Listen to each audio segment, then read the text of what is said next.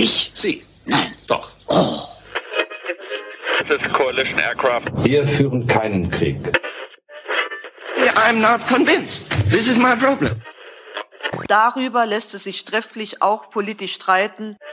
Und plötzlich sind wir in Afrika. Willkommen bei Sicherheitshalber, dem deutschsprachigen Podcast zur Sicherheitspolitik. Am Mikrofon wie immer Thomas Wiegold von Augen geradeaus. Carlo sitzt heute in Berlin neben Thomas Wiegold Masala von der Universität der Bundeswehr München. Ulrike Franke vom European Council on Foreign Relations. Und Frank Sauer ebenfalls von der Uni BW München. Ja, wir zeichnen diese Folge auf am 22. September 2021, ein paar Tage vor der Bundestagswahl. Deswegen reden wir über gar nichts heute, glaube ich, was wahlrelevant ist. Aber ein Hinweis, geht wählen, egal was, aber geht wählen. Nicht egal was. Nein, nicht egal Nicht- was, nicht egal was. Also, Also, demokratische Parteien. Parteien. Ja, wir haben, da haben wir einen Konsens. Äh, Und wenn ihr noch mal wissen wollt oder euch vergewissern wollt, welche Positionen die Parteien zur Außen- und Sicherheitspolitik haben, da empfehlen wir unsere Folge 46, wo wir das ein bisschen aufgedröselt haben, auch im Hinblick auf mögliche äh, Regierungskoalitionen. Die Hausmitteilung gibt es einen Schluss. Ähm, trotzdem noch ein Hinweis vorweg. Vielen Dank äh, an unsere Patrons, die immer mehr werden. Aber wir haben die Bitte, wenn ihr in Kontakt treten wollt, schreibt ihr uns bitte eine E-Mail direkt an sicherheitspod.gmail.com. Die Nachrichten über Patreon, die sind manchmal verzögert, manchmal kommen sie gar nicht und das macht alles ein bisschen schwieriger. Okay, so viel vorab, dann kommen wir zu unseren heutigen schon wieder zwei Themen. Letztes Mal hatten wir ja nur eins zwei Themen. Zum einen reden wir mit einer Expertin über nicht tödliche Waffen oder weniger tödliche Waffen oder nicht ganz so tödliche Waffen. Das werden wir gleich sehen. Wo sind die Fallstricke? Äh, ist das so gut, wie es klingt oder doch nicht? Und im zweiten Teil, da werden wir halbwegs aktuell der geplatzte U-Boot-Deal zwischen Frankreich und Australien oder, um es auf den Punkt zu bringen, ein Land auf der anderen Seite der Erde kauft andere Boote als geplant und auf einmal ist großer Zoff in der NATO und das geostrategische Gleichgewicht verschiebt sich und es gibt neue Sicherheitsallianzen und was soll das alles? Das wird unser zweites Thema. Gut, zu unserem ersten Thema begrüße ich Elisabeth Hoffberger-Pippan. Habe ich das jetzt richtig ausgesprochen, Elisabeth? Wunderbar, ausgezeichnet. Dankeschön. Du kommst aus Österreich, wie man sofort hört. Elisabeth ist Juristin und äh, sowohl beim International Panel on the Regulation of Autonomous Weapons, also die autonomen Waffensysteme, über die wir auch schon geredet haben, und sie ist bei der Stiftung Wissenschaft und Politik. Elisabeth, äh, du bist Expertin für Gummigeschosse, oder wie soll ich das verstehen? Ja, ich hoffe, dass man mir schon den Expertenstatus zuerkennen kann. Genau, also ich habe meine Dissertation zu dem Thema verfasst und freue mich heute hier zu sein und ein bisschen was zu erzählen. Bingo, Running Gag, das ist nämlich immer, jeder Gast muss einmal sagen, da habe ich ein Buch zugeschrieben. Ah, sehr gut. Fantastisch. Machen wir auch immer. Findet man in den Shownotes übrigens. Ja. Ja, Das Buch, ja. ja. Nicht den Nein, Gag. nicht Elisabeth.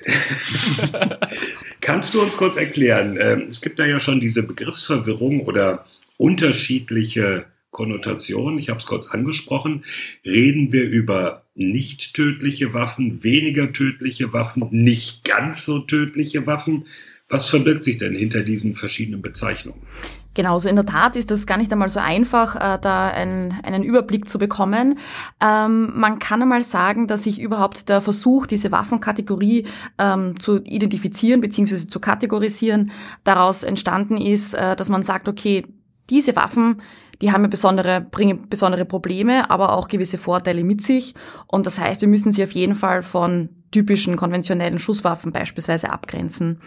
Und gerade in der Darf Literatur. ich mal kurz fragen, Ja. wo, wo, wo zieht man denn da die Grenze? Also wir kennen alle diese Bilder von äh, Südafrika, andere Länder, aber auch USA, wo da mit Rubber Bullets geschossen wird, also mit Gummigeschossen, eigentlich nicht tödlich. Aber wenn sie einen an der richtigen Stelle treffen, am Kopf zum Beispiel, dann durchaus auch tödlich. Taser auch. Oder Taser. genau. Ja, genau. Also das war auch so dieses, äh, dass diese Schwierigkeit liegt darin, dass eigentlich diese Abgrenzung nur dahingehend Sinn macht, dass man halt irgendwie sagt, okay, man hat eine Kategorie, über die man noch einmal separat reden kann. Aber eigentlich sind genau auch diese Waffen, die du angesprochen hast, das heißt eben beispielsweise Taser oder die sogenannten Rubber-Coated Metal Bullets ähm, oder also das heißt eben diese klassischen Wurfgeschosse, mindestens genauso gefährlich, was jetzt einfach die körperliche Integrität anbelangt. Man stirbt vielleicht, also die Wahrscheinlichkeit daran zu sterben ist vielleicht geringer als beispielsweise jetzt bei einer Schusswaffe, aber das heißt nicht, dass jetzt, weiß ich nicht, eine Verletzung am Auge oder ist ja egal, beispielsweise auch durch den Taser, dass man an einem Kreislaufzusammenbruch sterben kann. Das sind natürlich auch Risiken, die damit eindeutig einhergehen und die auch dann erwiesenermaßen ähm, schwere Schäden bei den Menschen hervorrufen können. Also das hat es ja auch schon in den 70er Jahren gegeben, dass man eben gerade diese, diese ähm, Wurfgeschosse, also diese eben Rubber-Coated Metal Bullets beispielsweise bei Demonstrationen angewendet hat, wo dann Menschen unter anderem daran gestorben sind, weil halt genau eben jemand am Kopf getroffen worden ist oder an einer sensiblen Körperstelle. Ähm, oder auch der Taser hat schon eben zum Tod geführt, weil die Person, die Betroffene beispielsweise weiß ich nicht, Vorerkrankungen gehabt hat, das kann niemand wissen. Ähm, und da muss man halt einen Weg finden, wie man diese Waffen, wenn man sie einsetzen möchte, so einsetzen kann, dass dann eben genau diese Probleme nicht eintreten. Ähm, warum Gibt es diese Waffen überhaupt und wer setzt sie ein, zu welchem Zweck? Also das ist genau so ein ganz ein wichtiger Punkt, dass ähm, es eigentlich zwei Einsatzszenarien gibt. Einerseits einmal ganz wichtig natürlich die Polizei, um beispielsweise bei Großdemonstrationen eine, eine Gruppe von Menschen, die jetzt beispielsweise, weiß ich nicht, äh, gewalttätig wird im Rahmen dieser Demonstration aufzulösen. Also dieses, dieses Crowd Dispersal sagt man dazu ja auch dann im, im äh, sogenannten Law Enforcement, also wenn es um die zivile Rechtsdurchsetzung geht. Da wird dann oft beispielsweise Tränengas eingesetzt, Pfefferspray oder auch Wasserkanonen. Die werden oft mit Chemikalien dann auch noch, das Wasser wird mit Chemikalien angereichert, damit man dann beispielsweise Schleimhautreizungen hervorruft, damit die Leute dann irgendwie auseinandergehen und keinen Bock mehr haben, darauf äh, zu demonstrieren. Ist ja auch schon deshalb mal sehr, sehr fragwürdig, aber wird natürlich mitunter gerne eingesetzt. Äh, wird aber auch gerne eingesetzt, also wenn man sich den Taser anschaut, um beispielsweise jemanden ganz einfach unter Kontrolle zu bringen, sprichwörtlich dingfest zu machen, der jetzt ähm, eine Gefahr für ähm, im Rahmen einer sicherheitspolizeilichen Kontrolle eine Gefahr darstellt, entweder für die Polizei oder für einen anderen. Aber wenn man sich die Videos so anschaut, wo dann überall der Taser eingesetzt wurde, also auch bei Fahrzeugkontrollen in den USA, ist es halt schon auch richtig heftig. Und die dritte, also die dritte Möglichkeit, wie man das dann einsetzt, ist aber auch im bewaffneten Konflikt. Also da werden ja auch solche Sachen eingesetzt, um beispielsweise eine, ich sage jetzt einmal, also auch eine Blendgranate ist auch irgendwo eine Waffe, weil eine Granate kann zumindest, also dieses Blenden an sich ähm, löst ja was aus in den, in den Augen der Betroffenen, ähm, kann ja auch durchaus zur Erblindung führen und zu anderen schweren neurologischen Schädigungen. Und da wird das eingesetzt, um Kontrolle über eine Situation zu bekommen, aber oft auch, um erst im Nachhinein dann tödliche Wirkmittel anzuwenden, um diese besser zu effektuieren. Also das heißt, dass man halt sagt, dass, dass, dass man zuerst einmal vorsichtig sind, um die eigenen Soldaten zu schützen und dann, also das heißt, da gibt es eine Bandbreite, wo man kann sagen, Friedenszeiten, Demonstrationen, aber andererseits auch bewaffneter Konflikt. Ich habe mal eine Frage. Also ich will nur was über den bewaffneten Konflikt wissen, jetzt nicht sozusagen über, über Demonstrationen oder sowas. Mal ganz naiv. Ähm, ist doch eigentlich gut, oder? Also ich meine, ansonsten habe ich halt die konventionelle Waffe, das konventionelle Training, das darauf ausgerichtet ist, sozusagen den Gegner zu töten. So setze ich ihn jetzt erstmal außer Gefecht. Warum sind diese Waffen Gegenstand von Verhandlungen, die letzten Endes zu ihrem Ban führen sollen oder zum Teil zu ihrem Ban führen sollen? Sie bieten doch eigentlich Vorteile, oder? Also genau, es, da muss man halt die Juristin-Antwort immer sagen. Es kommt natürlich darauf an, welche Waffenkategorie ich dann im bewaffneten Konflikt einsetzen will äh, und zu welchem Zweck. Ähm, wenn man sich zum Beispiel anschaut, dass man äh, sagt, okay, man wendet jetzt äh, weiß ich nicht, eine, eine Riot Control Agent im bewaffneten Konflikt ein, ähm, um beispielsweise halt dann auch betroffene Personen dann von einer gewissen äh, Position, einer gewissen, egal wo sie sich halt aufhalten, wegzubekommen. Ähm, auch das wurde gemacht. Oder wenn man sich den Fall anschaut, dass man sogenannte Incapacitants, also auch, das ist dann sozusagen noch einmal etwas äh, invasiver als ein Riot Control Agent, also das sind einfach alles Chemikalien, und da wurde tatsächlich auch diskutiert, wenn man sich erinnert, da hat es äh, diese Geiselnahme im Finogenov, also im Theater im Russischen gegeben, in Moskau 2002. Mhm. Und das war ja eigentlich. Das Theater? Das war genau, das war ein, Theater und dort sind dann ähm, weiß ich nicht, also man kann sagen Terroristen oder man kann sie auch als Rebellen bezeichnen. Das sind ja alles unjuristische, nur äh, politisch aufgeladene Aus Ausdrücke. Und die haben dann tatsächlich äh, Geiseln genommen und ähm, und dann waren die halt dann in diesem Theater drinnen und die, die russischen äh, Polizisten haben sich dann halt dazu entschieden, ein Gas durch, die, durch den Luftschacht hineinzulassen, um zu sagen, okay, jetzt knocken wir mal alle out und dann äh, erschießen wir halt nur noch, wenn notwendig, dann die Terroristen. Und insgesamt sind halt unfassbar unfassbar viele Zivilisten gestorben.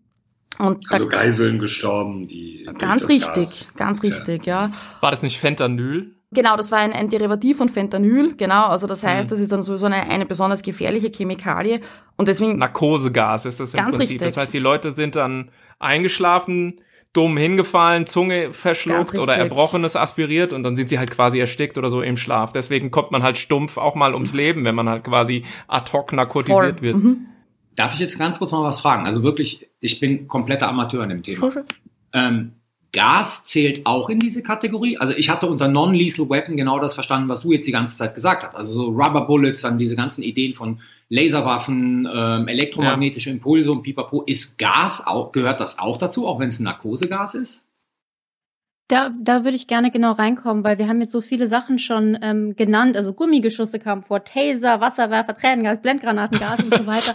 Was mir wirklich helfen würde, ist, wenn wir ganz kurz eine, wenn du, wenn du ganz kurz vielleicht eine, eine Art Auflistung, beziehungsweise auch gibt's ja sicherlich irgendwie eine Kategorisierung von diesen ähm, verschiedenen Systemen machen könntest. Du hast ja auch schon gesagt, so Riot Control. Also wenn wir da ganz kurz für alle mal eine Übersicht machen können, was da alles mit rein äh, zählt, bevor wir weitergehen. Sehr, sehr gerne. Genau, das macht auf jeden Fall Sinn. So hat dann auch meine Dies begonnen, dass man mal diese Kategorien dann findet, weil ansonsten kann man ja gar nicht wissen, worüber wir reden. Genau, also es gibt einfach diese klassischen ähm, kinetischen Waffen, also das heißt, dass eben die kinetische Kraft auf den Körper einwirkt und da dann eine gewisse Reaktion verursacht. Da gehört zum Beispiel eben auch diese Rubber-Coated Metal Bullet dazu, also das heißt eben diese auch Gummigeschosse, die jetzt eben nur aus Gummi bestehen und wo dann nicht eine Metallkugel mit Gummi umrandet wird. Das sind dann diese kinetischen Waffen, die dann natürlich eben besondere Probleme, beim, also körperliche äh, Konsequenzen verursachen können. Kinetisch, das ist mal ganz wichtig, aber natürlich, es gibt auch biologische Waffen, auch im nicht tödlichen Bereich, ähm, und es gibt auch chemische Waffen. Und bei den chemischen Waffen zählen einfach alle Chemikalien dazu, die ich als Waffe einsetzen kann.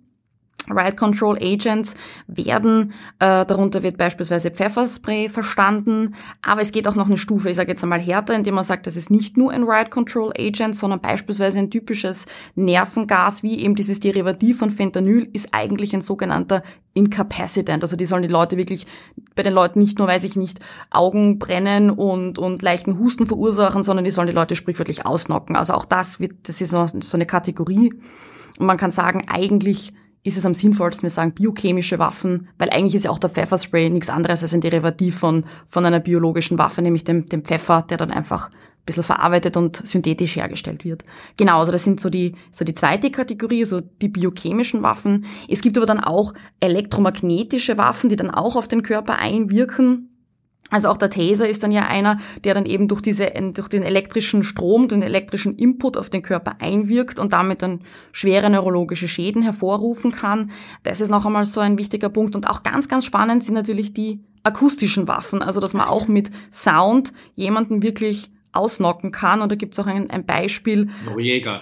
Ja, ganz richtig. Also da, wo dann eben der ähm, ehemalige, ähm, ich glaube, das war der, weiß nicht, Präsident Panamas, das Pineapple Face wurde auch genannt, ne? Und der ist dann hat sich dann versteckt, glaube ich, in einer Kirche und die und die Soldaten, die US-Soldaten haben dann vor die Kirche eine eine angeblich eine akustische Waffe hingestellt. Das war dann aber, glaube ich, eigentlich nur wahnsinnig laute Musik und der war dann einfach super genervt. Also die Grenzen sind fließend. die, die haben 24 Stunden lang äh, Doom Metal und mit Metallica gespielt und dann hat sie die Schnauze voll gehabt. Psychologische Kriegsführung, ja. Ja, aber das ist ja was anderes als diese Long-Range Acoustic Devices zum Beispiel, die, die gezielt äh, so Störtöne erzeugen, die das Nervensystem durcheinander bringen sollte. Genau, die sind dann halt die richtigen akustischen Waffen, die dann auch Mhm. wirklich so einen Schmerz im Trommelfell verursachen oder auch beispielsweise unter Wasser ein, eingesetzt werden, um dann irgendwelche feindlichen Taucher da äh, dann ähm, also zur Desorientierung zu führen, damit die sich dann nicht mehr auskennen. Also genau, das ist so die grobe, die grobe ähm, Einteilung. Und da kann man sich natürlich auch noch psychologische Waffen anschauen, die habe ich da nicht gemacht. Aber das ist jetzt so die Grobeinteilung. Ist irgendwas davon eigentlich verboten? Weil gerade in diesem Moment, Moment, Okay. bevor wir da drauf kommen. Gibt's nicht auch, gibt's nicht auch optische Waffen? Gibt's nicht so ein Blitzlicht, was dich ko zum Kotzen bringt? Genau, also diese optischen Waffen, das sind dann auch noch einmal ähm, so eine, eine Diskussion, die jetzt äh, vor allem in den, in, in den letzten Jahren natürlich immer sehr stark geführt wurde, nämlich diese Blinding Laser Weapons. Die sind Ach so, das ist ja auch nochmal was anderes. Ah, okay. Und die sind ja auch zum Beispiel verboten, ne? Aha. Da sind wir beim Thema Verbot, ja. wenn sie, genau, aber wenn sie zu dem Zweck auch äh, hergestellt werden, dass sie auch wirklich also Erblindung hervorrufen sollen. Also das heißt, es ist ja dann auch ein dieser Design-based Approach zu sagen, nur wenn ich, wenn der Designer hergeht und sagt, passt, jetzt machen wir eine Waffe, die in jedem Fall beim Rechtsunterworfenen, also in dem Fall ist es dann halt der feindliche Kombatant, ist kein Rechtsunterworfener, aber halt ein Feind. Und wenn der dann wirklich erblinden soll und zu dem, nur zu diesem Zweck wird diese Waffe hergestellt, dann ist es verboten. Aber wenn es halt eine Nebenwirkung ist, weil ich ein bisschen zu nah äh, an dem gestanden bin oder der Laser halt ein bisschen zu stark eingestellt war, dann ist es ja dann auch nicht mehr wirklich diese Intention dahinter gewesen, dann wäre es ja gar nicht mehr so verboten. Und das ist ja auch so ein bisschen das Problem. Also es gibt ja auch genug optische Waffen, die dann eben ähm, nicht verboten sind, weil sie nicht zum Zweck der Erblindung hergestellt worden sind, sondern Weil man zum Beispiel damit auf eine Optik von einem Panzer, also einen Sensor Ja. von einem Panzer oder einem Kampfhubschrauber schießt, um sozusagen diese Optik zu zerstören.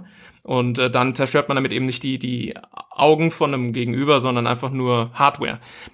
Ähm, aber trotzdem ganz kurz, also diese Kotzstrahl, der interessiert mich einfach. Gibt es den wirklich oder ist es so ein Internet-Hoax? Also das soll halt irgendwie so ein Stroboskopartiges Teil sein. Und wenn man damit angeblitzt wird, wird einem also quasi schlagartig speiübel und man sozusagen muss sich unkontrolliert übergeben. Ja, ich muss gleich dazu sagen, also weil du hast mich auf das angeredet noch, also ich habe das in meiner DIS tatsächlich nicht äh, drinnen gehabt als eigenes Kapitel. Zu, zu Es war, dann, dann die Grenzüberschreitung doch zu stark. Aber ich habe dann noch ein bisschen äh, das Ganze ergoogelt. Also ich habe dann auch Berichte gelesen, dass es sowas geben soll. Also dass vor allem, weiß ich nicht, die Russen sowas angeblich hergestellt hätten. Mehr weiß ich auch nicht. Aber ähm, ich frage mich halt einfach, welchen Sinn das dann hätte, dass man halt jemanden zum Kotzen bringt. Also das wäre dann so, also kann natürlich Hm. sein, aber Das ist ein Incapacitator, aber hallo. Ja, wie, Nein. wie manche Folgen von diesem Podcast. Wenn, wenn, wenn, so wenn so ein Regiment im Feld steht und sich erbricht, ist das ja durchaus Ja. ein taktischer Vorteil. In die Gasmaske. ja, genau. Und es gibt und es gibt Schmerzstrahlen, die mit sozusagen über Distanz Mikrowellen unter die Haut verbringen, so dass man sofort also also unfassbare Schmerzen erleidet und auch das sozusagen eines von diesen Sachen, mit denen man halt relativ schnell Leute davon abbringen kann, zu einem bestimmten Punkt sich weiter zu bewegen, ja. Aber das ist doch mal wirklich interessant, weil, weil ähm, was ich halt spannend finde, ist, es gibt ja zum Beispiel ein Chemiewaffenverbot, dass man eben keine Gase, also tödliche Gase jetzt im Krieg einsetzt. Aber weil das hier nicht tödlich ist, dann, dann, wie, wie ist denn das mit den, mit den rechtlichen Regelungen? Also sind da Elemente von verboten? Weil zum Beispiel, was jetzt auch Frank meinte, mit diesen Schmerzstrahlen, ähm, das geht ja schon in Richtung Folter irgendwie, ne? Und also es gibt ja Waffenkategorien, die verboten sind, weil die zu großes Leid verursachen. Da, da, hätte, da hätte ich jetzt gedacht, da fallen manche von den Sachen, die wir jetzt genannt haben, auch rein. Also ist, gibt's da, gibt's da Ich muss das Regelungen? mal ergänzen, die Frage. Äh, ganz spezifisch, ich erinnere mich, dass in Deutschland Gesetze geändert werden mussten, damit die Bundeswehr bei ihrem Einsatz im Kosovo auch Tränengas oder CS-Gas verwenden durfte, weil es eigentlich ähm, im militärischen Gebrauch unter das Chemiewaffenübereinkommen fällt und damit äh, militärisch nicht genutzt werden durfte, aber von der Polizei im Inland ja. Das heißt, es gibt da auch verschiedene Rechtskategorien. Man darf mit der eigenen Bevölkerung Dinge machen, die man im Krieg nicht machen darf. Mit so einem Zeug, oder? Vielleicht kannst du das auch nochmal aufdröseln. Ihr sprecht genau die super spannenden Themen schon an. Das ist total super, weil genau das ist der, der, der Kern der Sache. Also es gibt kein allgemeines Verbot und auch kein internationales Regelwerk, jetzt was jetzt die äh, nicht tödlichen Waffen anbelangt. Noch nicht. Ähm, was es aber gibt, das ist der wichtigste völkerrechtliche Vertrag, ist natürlich diese Chemiewaffenkonvention und die ist jetzt ähm, auf sämtliche Chemikalien, sage ich jetzt einmal ganz grob gesagt, anwendbar. Nur es gibt unterschiedliche Grade und unterschiedliche Stufen der Regulierung. Ähm, ganz wichtig ist, die Chemiewaffenkonvention ist jetzt im, überhaupt immer also anwendbar und beschränkt sich jetzt nicht auf einen bewaffneten Konflikt. Aber es ist ganz spannend, also weil da steht dann eben drinnen, dass eben die Vertragsparteien ähm, verwenden keine chemischen Waffen unter allen Umständen. Und da ist aber ganz wichtig, dass es dann ganz konkrete Zwecke gibt, die aufgelistet sind in der Chemiewaffenkonvention.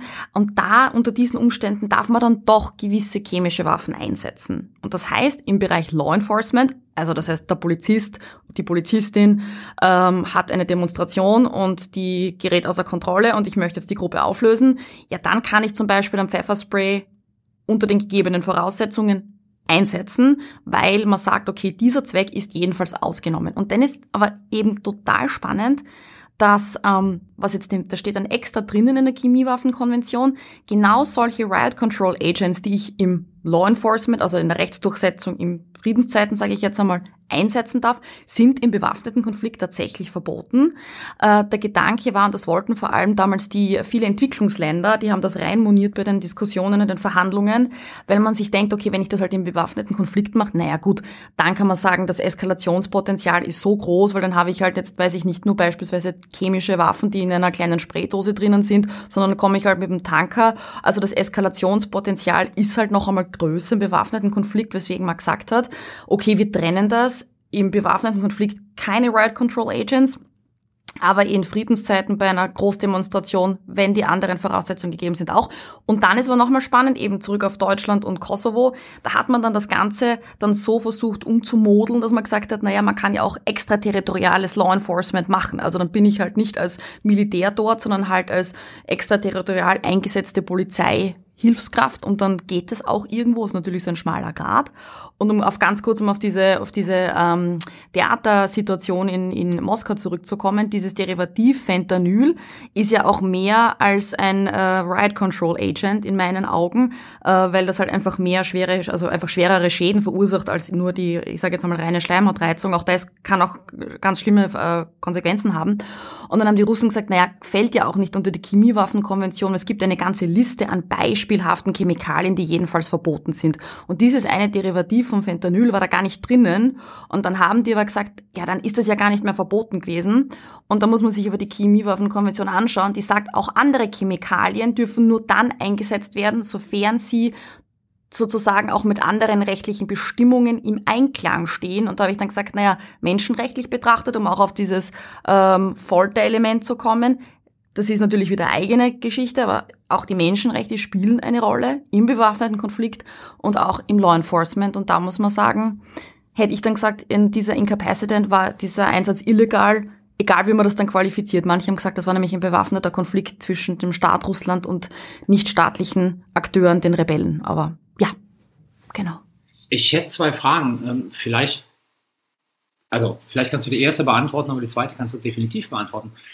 Ähm, wie stellt sich denn das Problem generell bei äh, diesen Staaten, die so Hybridorganisationen haben, die im Militär sind, aber sozusagen für, ähm, ich sag mal, robuste Polizeiaufgaben im Ausland, also Carabinieri, Guardia Civil, Gendarmerie, eingesetzt werden? Also nach, nach welchen Regularien operieren die im Ausland? Also Chemiewaffenverbot oder sozusagen, weil es innen erlaubt ist, dürfen sie es auch außen einsetzen, weil sie Polizeiarbeit machen. Und der zweite Punkt, weil du das gerade genannt hast, mit, mit dem russischen Beispiel, also etwas, was überhaupt nicht aufgeführt ist. Ich sag mal, das entwickelt sich ja alles so rasend schnell. Wie werden denn diese Konventionen eigentlich, also außer diesen regelmäßigen Überprüfungskonferenzen oder sowas, wie werden die eigentlich abgedatet? Also es gibt ja immer mehr Zeugs auf dem Markt, vermute ich jetzt mal. Und sozusagen, wie überprüft man, fällt das jetzt darunter, fällt das nicht darunter, wird es ergänzt über Protokolle oder weiß der Teufel was? Also zur ähm, ersten Frage, das ist ganz ein, ein, wichtiger Punkt, auch was jetzt eben diese juristische Analyse betrifft. Ähm, tatsächlich muss man sich anschauen, wenn man im bewaffneten Konflikt einmal ist, und ist ja egal, in irgendeinem Land ist ein Krieg ausgebrochen, dann kann es ja auch durchaus sein, dass wir sagen, okay, wir haben einerseits einmal beispielsweise eine äh, terroristische Gruppe, die einfach irgendwie eine andere, also beispielsweise eine staatliche Kräfte angreift. Wir können aber auch beispielsweise im bewaffneten Konflikt Demonstranten haben, die dann ganz einfach gegen das existierende Regime Regime oder gegen die terroristische Gruppe demonstrieren und das wird dann plötzlich gewaltsam. Und wir haben natürlich die Möglichkeit, dass eben ausländische Kräfte vor Ort sind, die jetzt zum Militär gehören oder aber auch zur Polizei. Und da wird dann, ähm, bedient man sich dann eben zweier Kategorien und zweier Hilfskonstrukte, nämlich entweder fällt das Ganze, diese Handlung, das ist immer eine Einzelfallbetrachtung dann, beispielsweise ist das jetzt eine Demonstration oder doch eine, eine, ein, ein Gefecht einfach, ähm, dass man sagt, fällt das unter das sogenannte Law Enforcement Paradigm, also das Law Enforcement Paradigma, äh, oder eben unter das sogenannte Hostilities-Paradigma, also eben diese, Feindseligkeiten, also kriegerische Handlungen vorgenommen werden. Und immer wenn kriegerische Handlungen vorgenommen werden, also Hostilities Paradigm, sagt man, okay, das ist dann ein Anwendungsfall vom internationalen, also vom humanitären Völkerrecht als primäre Rechtsquelle. Wenn das aber in einem Land stattfindet, wo zwar Krieg ist, aber das Ganze eine Demonstration ist, das ist dann eigentlich ein Law Enforcement Paradigm und da finden dann aber die Menschenrechte Anwendung, also die finden auch sonst Anwendung, aber da sind sie das primäre rechtliche Regime, das eben zur Anwendung gelangt. Und die Menschenrechte haben natürlich andere Standards als beispielsweise das humanitäre Völkerrecht, wenn es um den Einsatz von, von, von diesen sogenannten mindertödlichen Wirkmitteln geht. Also das heißt, das ist eine ganz wichtige Frage. Man muss also auch immer im bewaffneten Konflikt differenzieren und das müssen die Kräfte vor Ort auch. Also wenn der Polizist dann plötzlich sich in Hostilities engagiert, dann ist er ganz normal an das humanitäre Völkerrecht gebunden, auch wenn er vielleicht damit seine Kompetenz überschreitet, weil er eigentlich nur für Law Enforcement Einsätze ursprünglich entsandt worden ist. Weil eben das Recht der Staatenverantwortlichkeit sagt, auch wenn ich ultravirus, also über meine Kompetenzen handle, wenn ich das humanitäre Völkerrecht verletze, ist der Staat dafür dann verantwortlich. Und die Entschuldige zum Updates. Ja. Es wird, es wird jetzt, also wir kommen sehr in, für, für einen äh, Laien, Nicht-Juristen wie mich, kommen wir jetzt sehr in juristisches Fahrwasser. Die Leute wollen doch immer, dass wir, dass wir so viel zurecht machen. Da kriegen wir immer E-Mails zu. Insofern fantastisch. Sehr viele Zuschriften. Jetzt kriegen Sie dann die volle Breitseite. Ich möchte ganz laienhaft mal runterbrechen. Also Kann bei, Sie, kann Sie erstmal meine zweite Frage noch beantworten? Oh, Entschuldigung, ja, Ja. mach, mach mal Ja, da, da kann ich eh nicht so viel dazu sagen, was jetzt die, also die Updates mit der Chemiewaffenkonvention beispielsweise betrifft. Da weiß ich gar nicht, wie sehr dann äh, da die, die aktuellen, also die rezenten Entwicklungen sind, welche neuen Chemikalien man da aufgenommen hat. Das dürfte tatsächlich ein recht schwieriger und manchmal auch langwieriger Prozess sein. Ich weiß nur, dass ich jetzt, was jetzt die Kategorie dieser minder tö- tödlichen Wirkmittel anbelangt, ähm, dass man da auf jeden Fall keinen völkerrechtlich verbindlichen Vertrag äh, finden wird. Also da, da, da ist die, die, der Wille der Staatengemeinschaft momentan nicht vorhanden, wir andere Baustellen. Ähm, aber es gibt eben seit 2020 den ähm, UN Guidance on Less Lethal Weapons. Das ist ein Softlaw-Dokument, also rechtlich nicht verbindlich, aber soll eben beispielsweise staatliche Einheiten beziehungsweise Behörden dabei unterstützen, zu wissen, welche Waffen kann ich wie einsetzen. Und das ist beim UN High Commissioner for Human Rights angesiedelt und genau, das ist von der Geneva Academy mit ausgearbeitet worden. Und genau, da habe ich dann auch ein bisschen mitarbeiten dürfen dran. Das war ganz cool. So, genau, jetzt bin ich schon fertig. Genau an der Stelle wollte ich aber Ja. nachhaken. Äh, Also eigentlich haben wir eine verbindliche rechtliche Regelung nur bei irgendwelchen chemischen Sachen. Also Right Control Agents und dann die Abgrenzung zu k- chemischen Kampfstoffen und so weiter. Das, da gibt's eine international verbindliche Regelung. Alles andere vom Gummigeschoss bis zu äh, Acoustic Devices ist irgendwo gibt's Überlegungen, aber ist eigentlich unreguliert. Verstehe ich das richtig? Also da kann eigentlich jeder benutzen, was er möchte, solange er nicht die Menschenrechte verletzt oder das humanitäre Völkerrecht. Ende aus. Ganz richtig, also das heißt, die Chemiewaffenkonvention befasst sich zumindest auch wirklich explizit mit gewissen chemischen Waffen und ähm, genau alle anderen Waffen, die sind durch das humanitäre Völkerrecht geregelt. Also das humanitäre Völkerrecht enthält ja relativ ähm, weit definierte beziehungsweise sehr breit gefasste Formulierungen. Das heißt, da kann man relativ schnell auch sagen, okay, das hat Relevanz für diese Waffen und die Menschenrechte klarerweise, genau. Und da gibt es auch wirklich umfangreiche Judikatur, beispielsweise des Europäischen Gerichtshofes für Menschenrechte, der sich schon mit dem Einsatz dieser Waffen befasst hat und da dann auch weitere Kriterien aufgestellt hat, die man dann da noch anwenden beziehungsweise berücksichtigen kann. Und würdest du mir zustimmen, dass ähm, jetzt so in der jüngeren Geschichte die Entwicklung dieser Waffen auch deswegen äh, beschleunigt und befördert wurde, weil wir uns zumindest bis vor kurzem in diesem ja, Krieg gegen den Terrorparadigma bewegt haben, wo eben Militäreinsätze sich häufiger in ähm, Szenarien wiedergefunden haben, die mit solchen Law Enforcement Szenarien zumindest vergleichbar war, wo man plötzlich so eine Art polizeiliche Aufgabe ähm, hatte und irgendwie als Militär nach Wirkungsoptionen gesucht hat, die unterhalb dieser Tötungsschwelle liegen. Ich glaube, es gibt gute Gründe anzunehmen, warum wir uns inzwischen schon wieder so, wenn man es 30.000 äh, Fuß Flughöhe betrachtet, von diesem Paradigma wegbewegen und alles wieder so Richtung zwischenstaatlicher Kon Konflikt äh, geht. Aber ist es tatsächlich so, dass diese ganzen Neuentwicklungen äh, mit den ganzen Kotzstrahlern und Schmerzstrahlern und akustischen Teilen und irgendwie Klebeschaum, so dass man, da kann man Leute sozusagen irgendwie mit Schaum einsprühen und der härtet dann so und dann ist man quasi so wie so eine Säule festgefroren. Das, ist, das kennen wir aus Star Wars, ne, wo Han Solo eingefroren wurde. So ungefähr, ja. ähm, dass es darauf zurückzuführen ist, dass wir jetzt einfach mal so zwei Dekaden hatten, wo relativ viel Forschung und Entwicklung gemacht wurde, weil man dachte, möglicherweise können wir damit dem Militär irgendwas zur Verfügung stellen, was es braucht? Ist es nicht vor allen Dingen nicht nur Krieg gegen den Terror, sondern auch, so schlimm das klingt, aber diese ganze Migrationsdynamik oh ja, mhm. ähm, Frage. Grenzsicherungsthematik. Ne? Also, ähm, Grenzsicherung, mhm. genau. Und das wird ja jetzt eher mehr als, wie du ja richtigerweise sagst, mit dem Krieg gegen den Terror, das geht jetzt schon fast eigentlich eher wieder in die andere Richtung. Aber ja, Grenzsicherung, da spielt das so sicher auch eine Ja, voll. Also ich muss auch sagen, die, die Forschung beispielsweise zum sogenannten Sticky Foam, also wo man dann jemanden äh, tatsächlich mit Klebeschaum dann irgendwo befestigen kann, das gibt's ja auch total lang schon und auch gerade die festigen. Bauschaum halt. Ja, es ist im Endeffekt genau nichts anderes als äh, so, so schaut das dann halt irgendwie aus. Und äh, wenn man sich auch die Forschung zu den äh, Mikrowellen, äh, also Waffen dann eben anschaut, wo man dann eben versucht, jemanden dann dadurch zu inkapazitieren, das geht halt schon richtig lang zurück. Also da gibt's ja auch schon wirklich, da also diese militärische Forschung, also seit es Mikrowellen gibt, gibt's auch Forschung zu, wie man die dann eben als Waffe nutzen kann. Das heißt, ähm, ich glaube gar nicht, dass sich das so viel in den letzten Jahren Jahren in der technologischen Entwicklung getan hat, sondern ich glaube, also außer was jetzt eben den Taser betrifft, der jetzt wirklich offensichtlich überall eingesetzt wird mittlerweile. Aber ich glaube ganz richtig, dass der Krieg gegen den Terror vielleicht gar nicht so sehr dazu beigetragen hat, weil ich hätte mal gesagt, beim Krieg gegen Terror wollte man schon wirklich, also Menschen neutralisieren, also wirklich halt Capture auch. Kill. Ja, genau. Also das war dann eher so diese, diese lethal precision, also diese, also tödliche und sehr präzise Waffen anzuwenden. Aber ich hatte auch gesehen, dass da beispielsweise eben der, der Schutz, der sogenannte Schutz der Außengrenzen als auch sehr politisch aufgeladener Begriff ähm, da eine Rolle gespielt hat. Aber ich kann mir auch durchaus vorstellen, einfach innerstaatliche Instabilitäten. Das muss jetzt gar nicht nur der arabische Frühling gewesen sein, aber schauen wir mal nach Hongkong, schauen wir mal nach Paris.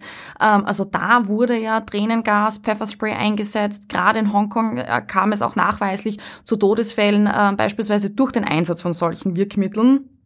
Ähm, und also ich glaube auch diese, diese ähm, innerstaatlichen Instabilitäten, die jetzt den, den Staat nicht in seinen Grundfesten erschüttern, also äh, aber doch ähm, zum Teil sehr massiv sind. Also da hat es ja einige Fälle gegeben, auch natürlich viele Demonstrationen in Südamerika, also auch wo dann Frauen für ihre Rechte kämpfen, berechtigterweise, sind dann halt teilweise mit wahnsinnig roher Gewalt niedergestreckt worden. Und das gibt's halt wirklich äh, auf der ganzen Welt. Und ich glaube, vielleicht hat Social Media auch dazu beigetragen, dass man sieht, okay, da wird in einem anderen Land demonstriert demonstriert. Also die Leute können sich auch besser äh, zusammenschließen und vernetzen und da gibt's halt vielleicht auch häufiger Demonstrationen, wenn man besser informiert ist. Also das hat sicher auch dazu beigetragen. Also ein gewisses Unterdrückungspotenzial, was diesen genau, Sachen innewohnt. Genau, was sie möglicherweise auch aus dieser Perspektive problematisch Ganz macht. richtig. Also das heißt, so diese, das Unterdrückungspotenzial, dass man sagt, Recht auf Versammlungsfreiheit, das ist einmal ganz ein wesentlicher Punkt. Also ich muss ja auch beispielsweise jetzt keine, weiß ich nicht, ähm, Erstickungsanfälle haben, damit ich dann sage, der Einsatz dieser Waffe war verboten, sondern allein zu wissen,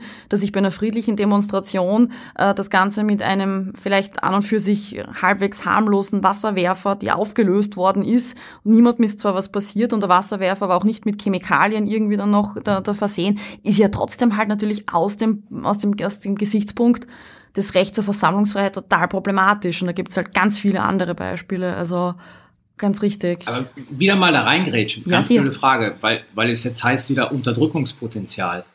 Ähm, wo ist der große Unterschied, ob ich jetzt eine Versammlung niederknüpple oder halt mit Taser niederstrecke? Also in beiden Fällen kann ich sozusagen als Polizist auf Menschen einwirken, die keine Ahnung, ein schwaches Herz haben, irgendwelche Vorerkrankungen und die dann, ne, also beispielhaft, während ich so einen Niederknüppel überlebe, der Mann neben mir wird nicht mehr wieder aufstehen. Das äh, kann gut sein. Ja, genau. du meintest tatsächlich den Mann unmittelbar neben dir. Ja, ich meinte den Mann, neben dem ich gerade sitze. Ähm, ja, also Den alten weißen Mann neben dir. Ja. ich, ich sehe da schon äh, einen Unterschied, weil natürlich die Technik. Ich wollte aber nicht von dir eine Antwort wissen. Ja, ich dachte, ich, ich gebe dir jetzt trotzdem. Ähm, weil natürlich die Technik bestimmte Dinge möglich macht, die, wenn ich sozusagen jeden Einzelnen mit der Hand umhauen muss, Mhm. äh, mir so nicht ohne weiteres gegeben ist. Ja? Wenn ich so eine bestimmte Flächenwirkung zum Beispiel entfalten Okay. kann durch Chemikalien oder ähnliches. Ja gut, okay. Fair enough. Ich, ich meinte jetzt sozusagen Taser zum Beispiel. Ne? Taser versus Knüppel. So, da, das war das Es klassische ist Beispiel. auf den Einzelnen gerichtet, das stimmt, ja. So, aber klar, wenn es Flächenwirkung, also das heißt, wenn ich auf einwirken kann auf 50 Leute gleichzeitig, hat das eine andere Qualität. Aber das war nicht meine Frage. Ja, meine Frage ist Okay. sozusagen die individuelle Wirkung und die daraus möglicherweise folgende Letalität. Also ich verstehe es einfach nur nicht. Das ist jetzt kein Argument sozusagen dagegen. Ist in beiden Fällen vielleicht gleich. Ja, also genau, man muss mal dazu sagen, jedes Menschenrecht hat einen Grundsatz inne, nämlich zu sagen, ich darf Gewalt nur anwenden, wenn sie einerseits einmal notwendig ist. Also das heißt auch, äh, dass äh, für den Zweck den geringsten Eingriff oder die geringste Gefahr darstellt, um noch immer den Zweck zu erreichen. Also die Geeignetheit ist damit verbunden. Und sie muss auch verhältnismäßig sein. Also verhältnismäßig im Blick ähm, jetzt nicht nur, was möchte ich damit erzielen, sondern auch verhältnismäßig im Sinne von, welchen Schaden werde ich bei meinem Gegenüber anrichten und ist das dann im Hinblick auf dessen Verhalten, ist er besonders gefährlich, besonders aggressiv oder sie, ähm, dann muss ich das natürlich dadurch beurteilen. Das heißt, eine Waffe, sei es jetzt Taser oder sei es eben auch ein Gummiknüppel oder sei es beispielsweise ähm, ein Wurfgeschoss, also auch ein Rubber Bullets, die kann ich alle irgendwo natürlich ähm, sehr gezielt auf eine Person anwenden. Das heißt, ich muss mir anschauen, ist diese Person grundsätzlich einmal gefährlich im Rahmen einer Amtshandlung, auch im Rahmen einer Demonstration und stellt sie wirklich eine solch eine Gefahr dar, dass ich sage, okay, ich muss jetzt Gewalt gegen diese Person anwenden. Und es ist im Endeffekt, also du hast völlig recht, eigentlich egal, ob es jetzt der Taser oder das Schlagstock ist, ich habe halt unterschiedliche Gefahren und die muss ich halt berücksichtigen. Beim Schlagstock, wenn ich den beispielsweise gegen den Oberschenkel anwende, dann hat er halt einen blauen Fleck oder sie. Ähm, wenn ich den Schlagstock gegen den Kopf oder gegen sensible andere Körperteile oder auch den Bauchraum anwende, dann kann der aber auch bewusstlos werden oder auch daran sterben. Gut, und beim Taser habe ich halt das Problem, da darf ich halt, also darf ich grundsätzlich einmal ähm, muss ich mal schauen, dass der nicht zu lang angewendet wird, der Mindestabstand zu der Person eingehalten wird, nicht so nah, nicht so weit weg. Das sind einfach alles also Parameter, die ich halt beim Einsatz anwenden muss. Aber per se sind diese Waffen jetzt nicht verboten.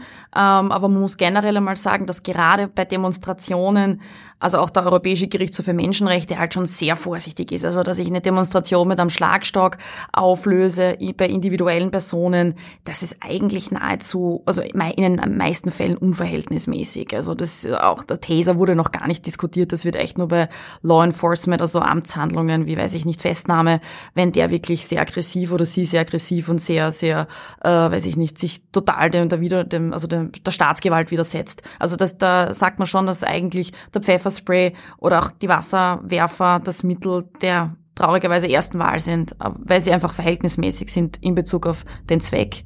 Genau. Was mich vielleicht zum Abschluss interessieren würde, ist, ähm, was sind denn eigentlich so die, die größten Gefahren, was diese Waffen angeht? Beziehungsweise, da, es gibt doch wahrscheinlich auch schon empirische Forschung dazu, weil was mich, wo ich jetzt spontan dran gedacht hätte, ist, werden so Waffen dann zum Beispiel schneller eingesetzt, weil sie sind ja nicht tödlich oder nicht so tödlich? Also ist das so eine Gefahr? Was, äh, worüber macht man sich da am meisten Sorgen? Also genau, das ist ein ganz ein, ein wichtiger Punkt. Also es gibt schon erste Forschungsansätze dazu, vor allem was jetzt den Taser anbelangt, weil man halt sagt, dass man, also gerade in den USA gibt es da ja einige, einige Forschungsergebnisse auch von Menschenrechtsorganisationen, die da zumindest äh, Studien rausgebracht haben. Natürlich, ähm, die, also es ist ja generell in den, in den USA so, dass man halt relativ leicht offensichtlich äh, zu den Schusswaffen gegriffen wird. Und das heißt aber, wenn ich jetzt den Taser habe, der jetzt vermeintlich auch noch dazu nicht tödlich ist, dann kommt es da ganz schnell äh, und ganz, äh, ganz schnell zum rechtsmissbräuchlichen ähm, Anwendungsfall. Die Polizisten und Polizistinnen in den USA sind ja auch dazu verpflichtet, sich einmal selber tasern zu lassen, um zu wissen, wie das ist. Da gibt's ja auch dann ganz grausige Videos im Internet. Ähm, und das schaut dann schon richtig heftig aus. Ich weiß auch nicht, inwiefern inwiefern das dann jemand davon abhaltet, dann ähm, diese Waffe dann äh, entsprechend einzusetzen. Aber die, die, der, ich glaube, gerade der Taser hat, ist jetzt rechtlich gar nicht so stark im Diskurs, weil eben die Effekte relativ ähnlich sind. Also die Letalität, wenn man es richtig einsetzt, ist trotzdem noch verhältnismäßig gering, aber du sprichst echt einen wichtigen Punkt und ich finde, der Taser kann halt auch kein Allheilmittel sein. Die Frage ist halt, was ist meine Alternative?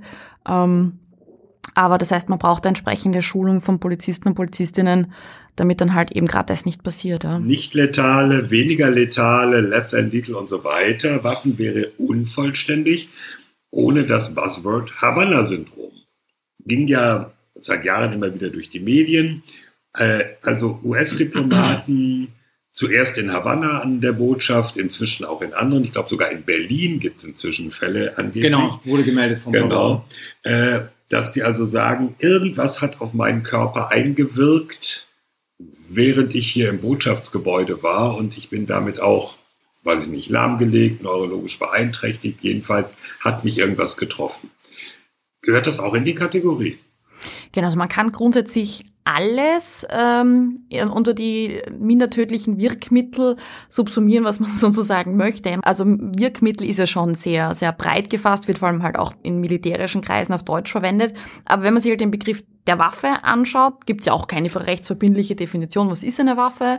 Aber ich möchte mit, dem, mit der Waffe ein, ein konkretes Ziel eben erreichen. Und wenn man anschaut, naja, diese chemischen Substanzen, die da eingesetzt werden, werden ja trotzdem irgendwo wie eine Waffe eingesetzt. Weil was ist denn der Zweck? Ich möchte jemanden ausschalten, jemandem Schaden zufügen. Also wenn man ein, ein sehr breites Waffenverständnis hat, warum nicht? Ich glaube, da ist es halt ganz schwierig, was jetzt die Zurechenbarkeit betrifft, wer ist denn jetzt eigentlich dann dafür verantwortlich? Also natürlich, man hat dann schon also Ideen, wer dahinter stecken könnte, aber man kann durchaus argumentieren, dass genau solche Sachen auch ein Anwendungsfall von, von Less Lethal Weapons darstellt und dass man dann halt sagt, okay, da gibt's dann halt auch ähm, Regularien dafür, das ist ja ganz wichtig.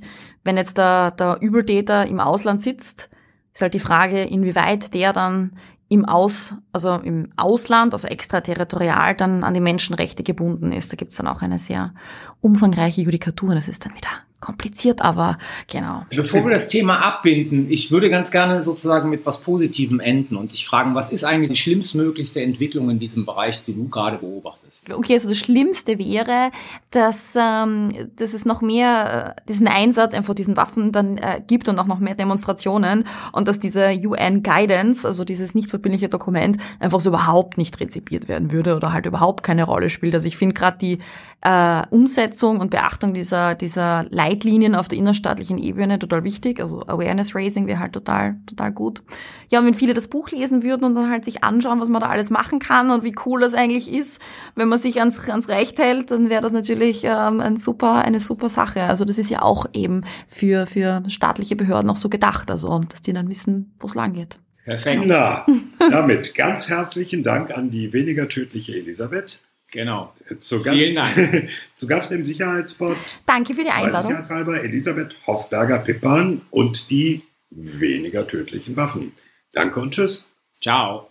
tschüss, danke. Halt nicht, ihr Hörer, Hörerinnen, ihr bleibt hier. Das galt der Elisabeth, nicht euch. Damit kommen wir zu unserem zweiten Thema. U-Boote am anderen Ende der Welt. Warum ist das ein Problem? Das ist alles ein bisschen verwirrend. Rike, kannst du uns das erklären? Ja, ich kann es versuchen. Also ähm, ich erzähle euch mal eben, was passiert ist und dann versuche ich schon raus zu eruieren, was so die Sachen sind, über die wir reden müssen. Und zwar haben wir aktuell einen ja wirklich handfesten Streit, kann man das eigentlich nennen, zwischen Frankreich auf der einen Seite und den USA, Australien und irgendwie so ein bisschen auch Großbritannien auf der anderen Seite. Ähm, der Hintergrund ist, es gab seit einigen Jahren einen U-Boot-Deal zwischen Frankreich und Australien. Äh, Frankreich sollte zwölf dieselbetriebene U-Boote an Australien liefern. Das ist ein Riesengeschäft. Ähm, die Zahlen gehen etwas auseinander, aber es dreht sich hier um etwa 35 bis 50 Milliarden Euro, um das mal einzusortieren. Das französische oder auch das deutsche Verteidigungsbudget eines ganzen Jahres ist in der 50 Milliarden Euro ähm, Größenordnung. Also das ist richtig viel Geld. Dieser Deal lief seit einigen Jahren, also 2016 hat man schon verhandelt, 2019, glaube ich, wurde es spezifisch ausgesucht. Das wissen vielleicht auch einige HörerInnen, weil wir, ähm, weil auch dann eine deutsche Werft noch mit im, in der Verhandlung war und diesen Vertrag letztendlich nicht bekommen hat. Der Deal lief ja mehr oder weniger gut. Ähm, es gab schon äh, Probleme in den letzten Jahren und ähm, das, das müssen wir auch mal ein bisschen diskutieren, weil ähm, alle bilateralen irgendwie äh, Industriekooperationen und, und so Verteidigungskooperationen haben ja irgendwie ihre Probleme, aber da gab es auf jeden Fall, ja, gewisse, gewisse Probleme. Und jetzt, vor ein paar Tagen, hat Australien eben diesen knapp 50 Milliarden Euro Deal mit Frankreich gekündigt und angekündigt, dass es stattdessen, also statt der zwölf dieselbetriebenen französischen U-Boote, acht atombetriebene U-Boote von den Vereinigten Staaten und so ein bisschen auch Großbritannien, müssen wir auch nochmal drüber reden, ähm, kaufen will. Das wäre als Geschichte eigentlich schon, ja, groß genug, ist aber bei weitem nicht alles, weil zeitgleich mit dieser Ankündigung des, der Cancellation des einen Deals und des neuen Deals eben zwischen Australien, den USA und Großbritannien gab es die Ankündigung eines neuen Verteidigungspakts, also einer neuen Allianz zwischen Australien, den USA und Großbritannien. Das nennt sich so schön AUKUS, Finde ich ja ganz fantastisch. Also Au, Australien, UK, äh, Vereinigtes Königreich und US, äh, Vereinigte Staaten. So wie das Ding gelaufen ist, ist AUKUS sehr nah an AUKUS. Hä? Okay. Verstehe ich nicht. Oho. ähm, und genau, also Humanistischer. Witz.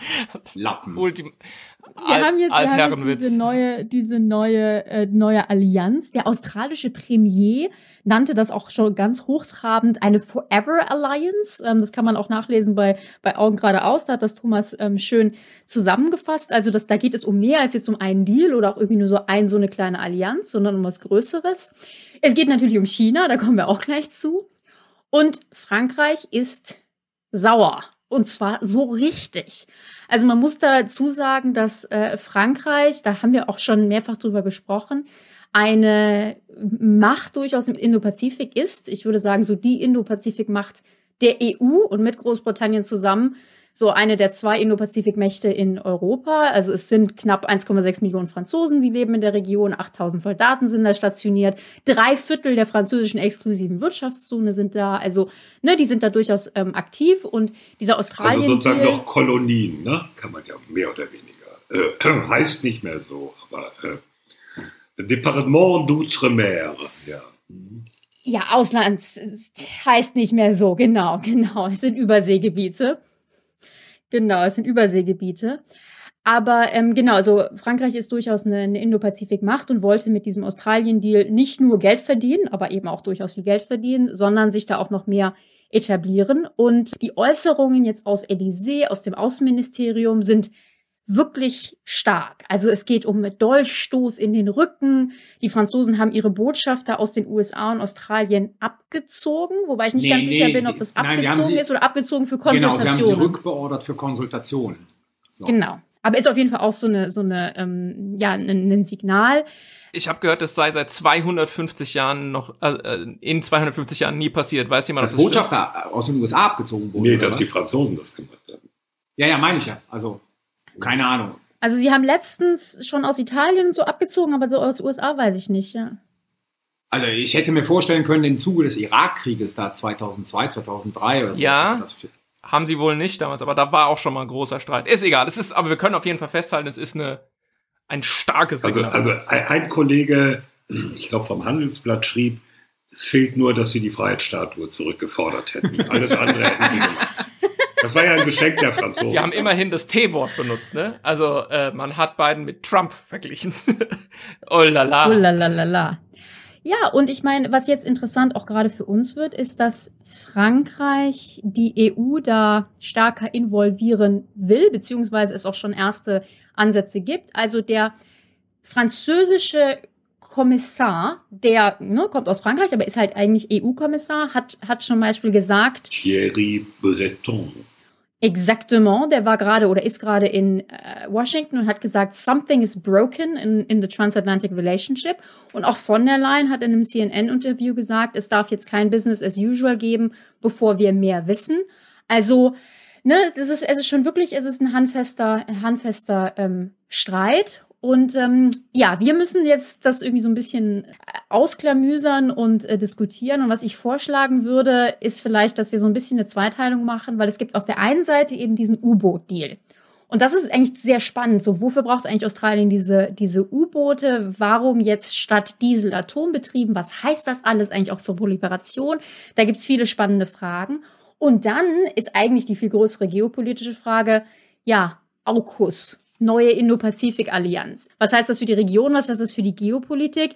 Was heißt das auch für die europäische und deutsche Indo-Pazifik-Strategie? Also die Indo-Pazifik-Strategie der EU ist gerade rausgekommen, hat ziemlich wenig Leute interessiert, ist jetzt aber seit ein paar Tagen auch online. Und äh, müssen wir uns jetzt Sorge machen, dass sich der Westen irgendwie aufteilt in so eine Art Anglosphäre mit eben Großbritannien, äh, den USA und den, den, den Commonwealth-Ländern auf der einen und der, der Eurosphäre mit Frankreich, Deutschland, der EU etc. auf der anderen Seite?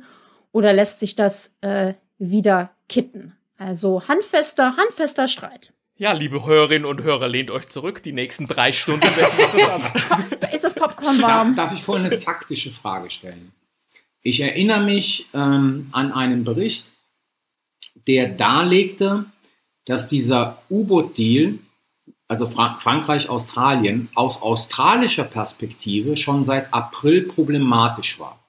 Also sozusagen diese Nachricht, die wir hatten, das Ding ist äh, total sozusagen schon festgezurrt gewesen, war wohl nicht so. Also die Australier haben wohl im April bei Konsultationen bei den Franzosen schon sozusagen bestimmte Sachen an diesem äh, Deal moniert. Ja und nein. Ne? Also ich habe auch, wenn man, das kann man ja jetzt alles googeln, es gibt schon im Januar Artikel, die quasi sagen, das ist alles eine große Katastrophe und es gibt Verzögerungen, es wird zu teuer, das ist eigentlich nicht, was wir wollen. Ähm, insofern, wenn man das jetzt so liest, könnte man denken, ja, da gab es viele Probleme.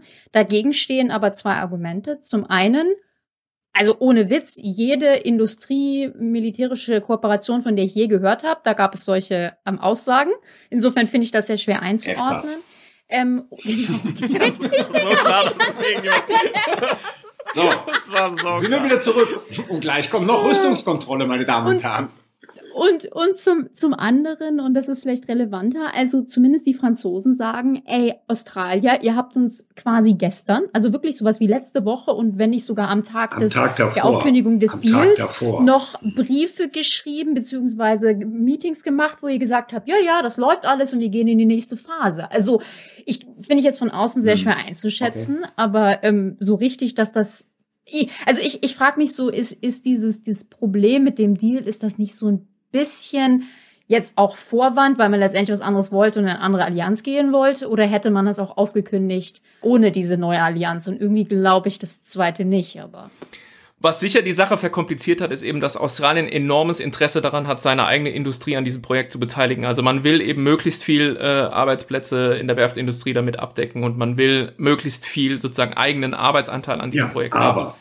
Aber trotzdem kein Grund, äh, sozusagen Frankreich am Tag der Verkündung dieser AUKUS-Allianz ähm, nebenbei mal so mitzuteilen, dass dieser Deal geplatzt ist. Also man kann sich zumindest, obwohl wir jetzt von außen schwer beurteilen können, wie genau lief dieses Projekt, wo waren jetzt äh, irgendwie vielleicht äh, die Fallstricke, warum ging es nicht voran oder vielleicht auch doch. Man kann zumindest sagen, so kommunikationsstrategiemäßig war es ziemlich unglücklich alles. Ja, ich will nur eine Sache, und das soll das Ganze nicht relativieren, weil es natürlich sozusagen so in letzter Minute passiert ist. Ne? Und das betrifft auch gerade Frankreich. Wenn du dir anguckst, wie Frankreich sozusagen seine Projekte versucht, irgendwo, also Rüstungsdeals in, in der Welt durchzusetzen, spielen die Franzosen so ähnlich. Ja, also unfair bis zum geht nicht mehr. Das scheint bei solchen internationalen Großprojekten einfach die Regel zu sein. Also sie kriegen jetzt so ein bisschen von der Medizin, die sie vorher anderen verabreicht haben. Sagen wir so Stichwort Flottenverkauf nach Algerien. Die Älteren von uns wissen, was da passiert ist.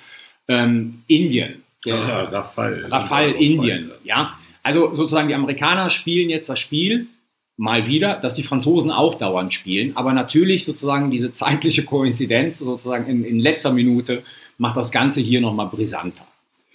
Lass uns mal eben kurz, damit wir das Thema auch abräumen, diese, diesen technischen Aspekt. Ja, es genau. gab ja schon, darauf weisen Experten hin, vor Jahren Stimmen, die gesagt haben, die äh, Australier brauchen eigentlich nicht so sehr konventionelle U-Boote, sondern angesichts der riesigen Seeräume, um die es da geht, müssten die eigentlich von vornherein auf atomar angetriebene U-Boote setzen.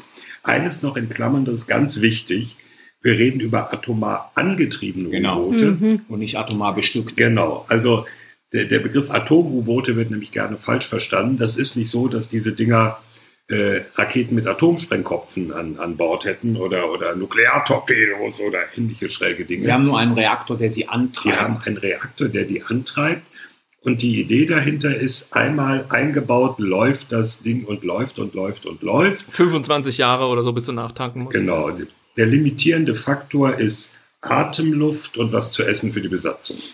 Um es so auf den Punkt Was zu das bringen. Interessante hier dran ist allerdings, dass vor ein paar Jahren, und das kann man auch nachlesen, hat Australien noch gesagt, wir wollen Genau. keine atombetriebenen Ja. Boote. Und das ist insofern auch relevant, als dass Frankreich eines der, Frank, korrigier mich, sechs Länder weltweit ist, die genau solche atomgetriebenen U-Boote haben und die eigentlich hätten auch bauen und liefern können. Also sprich, das macht Ja, wir zählen sie mal eben auf. Das sind die USA, Großbritannien, Frankreich, Russland, China, China.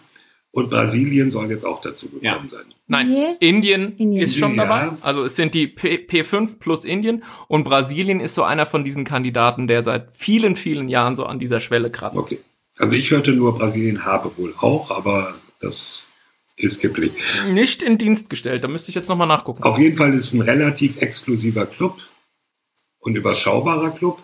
Aber wie gesagt, wenn man sich äh, die, die Seeräume überwacht, und da kommen wir zum Thema China und südchinesisches Meer. Äh, amerikanische Fachmedien haben sofort natürlich vorgerechnet, mit einem konventionellen U-Boot könnten die Australier zwar auch ins südchinesische Meer fahren, aber äh, die Pa- Patrouillandauer, die machbar wäre, wären so elf, zwölf Tage. Dagegen kann ein atomgetriebenes U-Boot 77 Tage da unterwegs sein. Wie gesagt, es muss genug zu essen für die Besatzung an Bord sein. Und äh, das ist der eine Punkt, also die Dauer, die so ein Boot unterwegs sein kann. Die, das andere ist natürlich Geschwindigkeit, durchhaltefähige Geschwindigkeit und dann ähm, möglichst getaucht. Und äh, da kommt ein weiterer Aspekt hinzu, auf den mich neulich ein Experte hingewiesen hat. Es geht ja auch darum, dass U-Boote nicht einfach alleine operieren und irgendwo hinfahren, sondern dass sie Trägerverbände begleiten. Und da geht es dann auch um durchhaltefähige Geschwindigkeit. Mhm. Also wie lange kann so ein U-Boot mit einem Trägerverband mithalten, ohne dass es durch seine technischen Rahmenbedingungen da limitiert ist. Und dann haben wir USA atomgetriebener Flugzeugträger und das U-Boot donnert neben- nebenan. Was mir noch nicht so ganz klar ist mit diesem Atom-U-Bootsgeschichte ist, also, und das kann wahrscheinlich Frank am besten beantworten. Also das erste ist, ich habe jetzt gehört, U-Boote generell, aber eben gerade atomangetriebene U-Boote sind wahnsinnig schwer zu bauen und Australien möchte da ja gerne selber mit involviert sein. Australien hat aber nicht mal eine zivile nukleare Fähigkeit. Insofern erscheint mir das schon mal extrem schwierig für Australien da irgendwie wirklich mitzubauen, vor allen Dingen in einem vernünftigen Zeitrahmen, weil eine Kritik an dem französischen Deal war auch, es hätte sich alles verzögert und ich bin irgendwie nicht davon überzeugt, dass das jetzt schneller geht.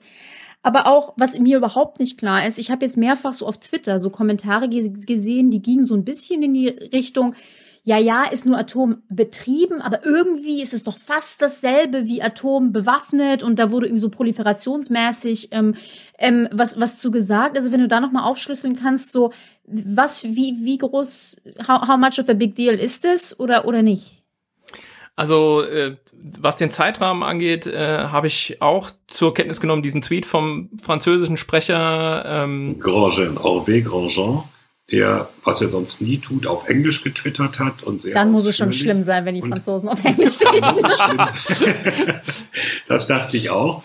Und genau, der hat ja auch einen Punkt erwähnt, den, den Rike gerade gemacht hat. Hey, die Australier haben gar keine Expertise für den Umgang mit, mit Nukleartechnologie. Das heißt, sie machen sich völlig von den Amerikanern abhängig. naja, und es wird eben noch länger dauern. Also das war der Punkt, ne? Also diese französische Lieferung wäre so in den 2030ern gewesen und Geplant, sozusagen ja. der französische Sprecher da sagte dann eben, stellt euch auf die 2040er ein, also zehn Jahre später. Und er meinte dann auch noch so ein bisschen suffisant, äh, oder ich weiß gar nicht, ob er das war, jedenfalls in dieser Konversation kam das auf, China wird bis dahin natürlich auch nicht schlafen, ja. Äh, und was ich auch nochmal nachgeguckt habe, also dieses brasilianische nuklear betriebene U-Boot ist noch nicht in Dienst gestellt. Aber es ist unter Konstruktion. Und die Proliferationsproblematik, also wir haben ja schon festgestellt, es sind nur diese sechs Staaten, die diese Technologie haben für nuklearen Antrieb bei der Marine. Und die Weitergabe dieser Technologie ist sehr ungewöhnlich. Also das kommt selten oder nie vor. Man bricht also in gewissem Sinne schon so eine Soft-Norm. Es ist kein Verstoß gegen den Atomwaffen Ja. Sperrvertrag. äh, also den Non-Proliferation äh, Treaty. Aber was ein bisschen äh, die Sache pikant macht aus dieser äh, Perspektive ist, wir wissen ja nicht genau, wer die Hülle liefert. Also es ist ja die Überlegung, es könnte entweder so eine Virginia-Class US-Hülle sein des U-Boots oder es könnte diese, wie heißen die? Acute? August? Astute. Astute. Astute. Die genau, die. Astute-Klasse der Briten sein. Was sicher ist, der Reaktor kommt aus den USA. Ja, das heißt, der, der eigentliche Kern, der Kernreaktor, der, Der wird ja Antrieb, gespalten, ja. auch der wird, genau, der wird gespalten. Der kommt aus den USA. Und es ist tatsächlich so, die Australier haben da keine Infrastruktur da, dafür. Das heißt, man fragt sich, wie zum Beispiel diese intensive Beteiligung Australiens da eigentlich aussehen soll, wenn sie ja eigentlich eine Blackbox kaufen, mit der sie nicht so richtig was anfangen können.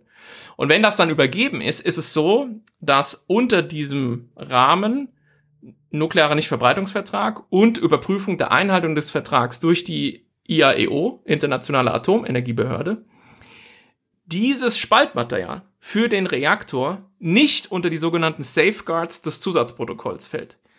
Klingt alles wahnsinnig kompliziert. Ich, ich sage mal so ein bisschen vereinfacht. Australien wird aufgrund dieses Deals irgendwann hoch angereichertes Uran bekommen, also 93,5 Prozent und mehr, sprich Uran, mit dem man auch Mm. eine Waffe bauen könnte, ja, weil nämlich diese Reaktoren für ähm, Navy-Schiffe für den Antrieb hoch angereichertes Uran verwenden. Nicht etwa so, wie man es in der zivilen Nutzung der Kernenergie normalerweise benutzt, so 20 Prozent oder ein bisschen weniger. Und das verschwindet aus IAEO-Perspektive in so einer Art schwarzem Loch. Weil es eben für, genau für diesen Zweck Navy Nuclear Propulsion, Antriebe für Flugzeugträger, äh, ich muss die ganze Zeit im Kopf übersetzen, Submarines, U-Boote. ähm, ähm, da gibt es so eine Art Ausnahmeklausel und das muss nicht deklariert werden. Und das ist eben so dieser Punkt, der vielen aus der Proliferations-, also Non-Proliferations-Community halt sauer aufstößt. Man sagt also erstmal ist es ziemlich uncool, dass diese softe Norm hier gebrochen wird und man einfach so diese brisante Technologie weitergibt, denn da wird mit hoch angereichertem Uran gehandhabt, Nummer eins. Und Nummer zwei, wir haben dann so aus Sicht der Regulierungsbehörde halt keinen so einen richtigen Blick darauf, was da in Australien sozusagen genau damit passiert.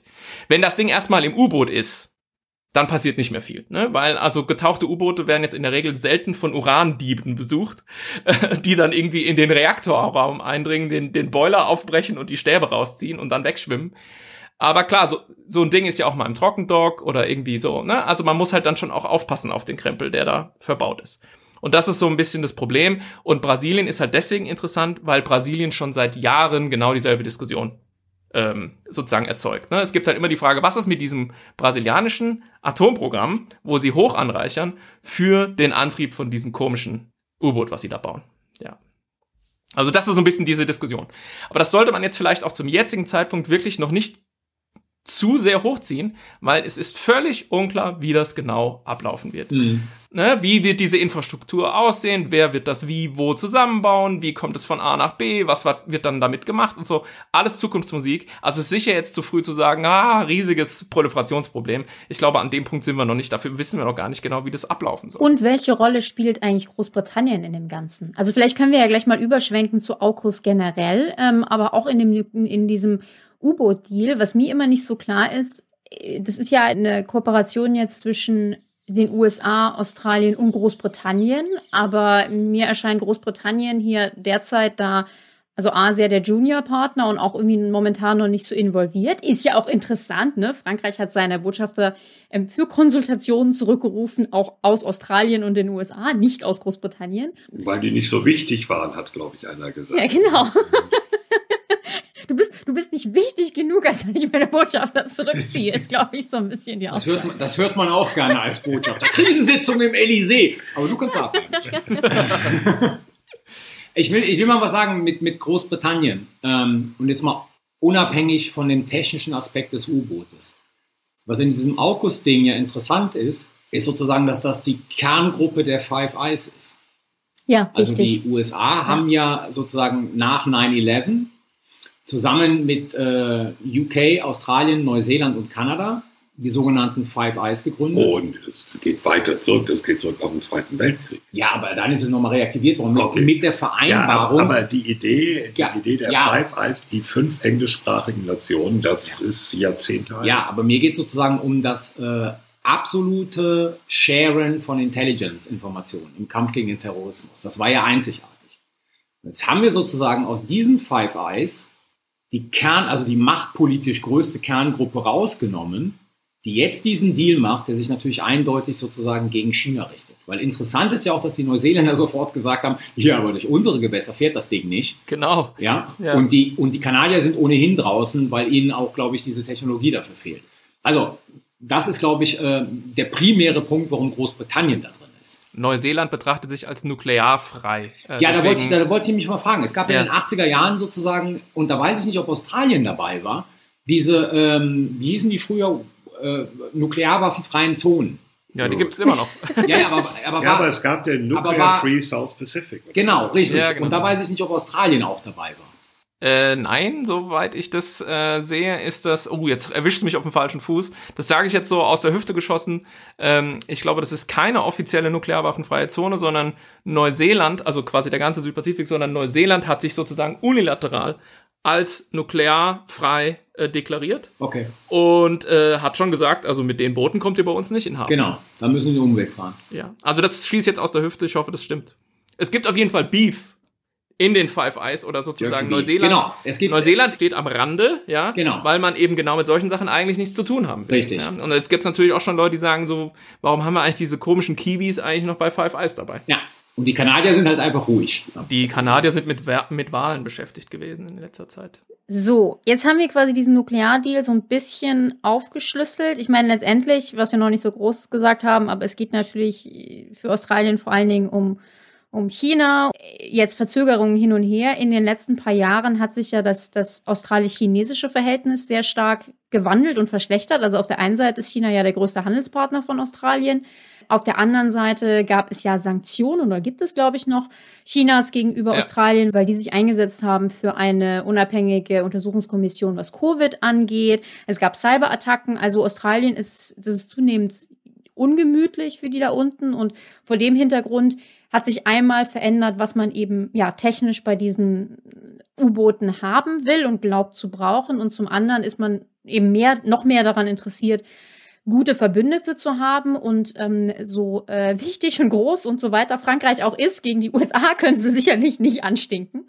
Soll heißen, gut, wir, wir haben jetzt die Situation, das ist ganz ehrlich für Frankreich natürlich richtig doof. Also ich finde es echt nicht erstaunlich, dass die sauer sind, al allein wegen des Geldes, aber eben auch so als, als eine indopazifische Macht, was ich eben gesagt habe. Also ich find, kann diese Verstimmung da nachvollziehen. Ich finde teilweise die Sprache ein bisschen, bisschen sehr groß. Aber, und vielleicht können wir da jetzt mal darauf eingehen, AUKUS an sich. Also mir scheint es, dass eigentlich vor allen Dingen die USA jetzt einen großen Fehler gemacht haben, weil AUKUS, die Bildung dieser Allianz, ist jetzt immer so untrennbar ver, verbunden mit eben diesem Vor- und Kopfstoßen von Frankreich und diesem gescheiterten U-Boot-Deal, was echt ein bisschen gefährlich ist, weil AUKUS an sich, also diese, diese Verbindung stärker in den Indo-Pazifik zu gehen und da richtige Allianzen zu schließen, ist ja eigentlich für den Westen doch eher gut, oder? Also ich meine, klar, Frankreich wäre da gerne mit dabei gewesen. Vielleicht geht das auch mittelfristig. Für die EU ist es jetzt nicht ideal, dass sie nicht direkt mit dabei sind. Aber so ganz grundsätzlich ist das jetzt halt ein neuer dieser, ich glaube, man nennt sie minilateraler ähm, Zusammenschlüsse, die sich in der Welt hier, hier tun. Und Minilateral. Minilateral, ja.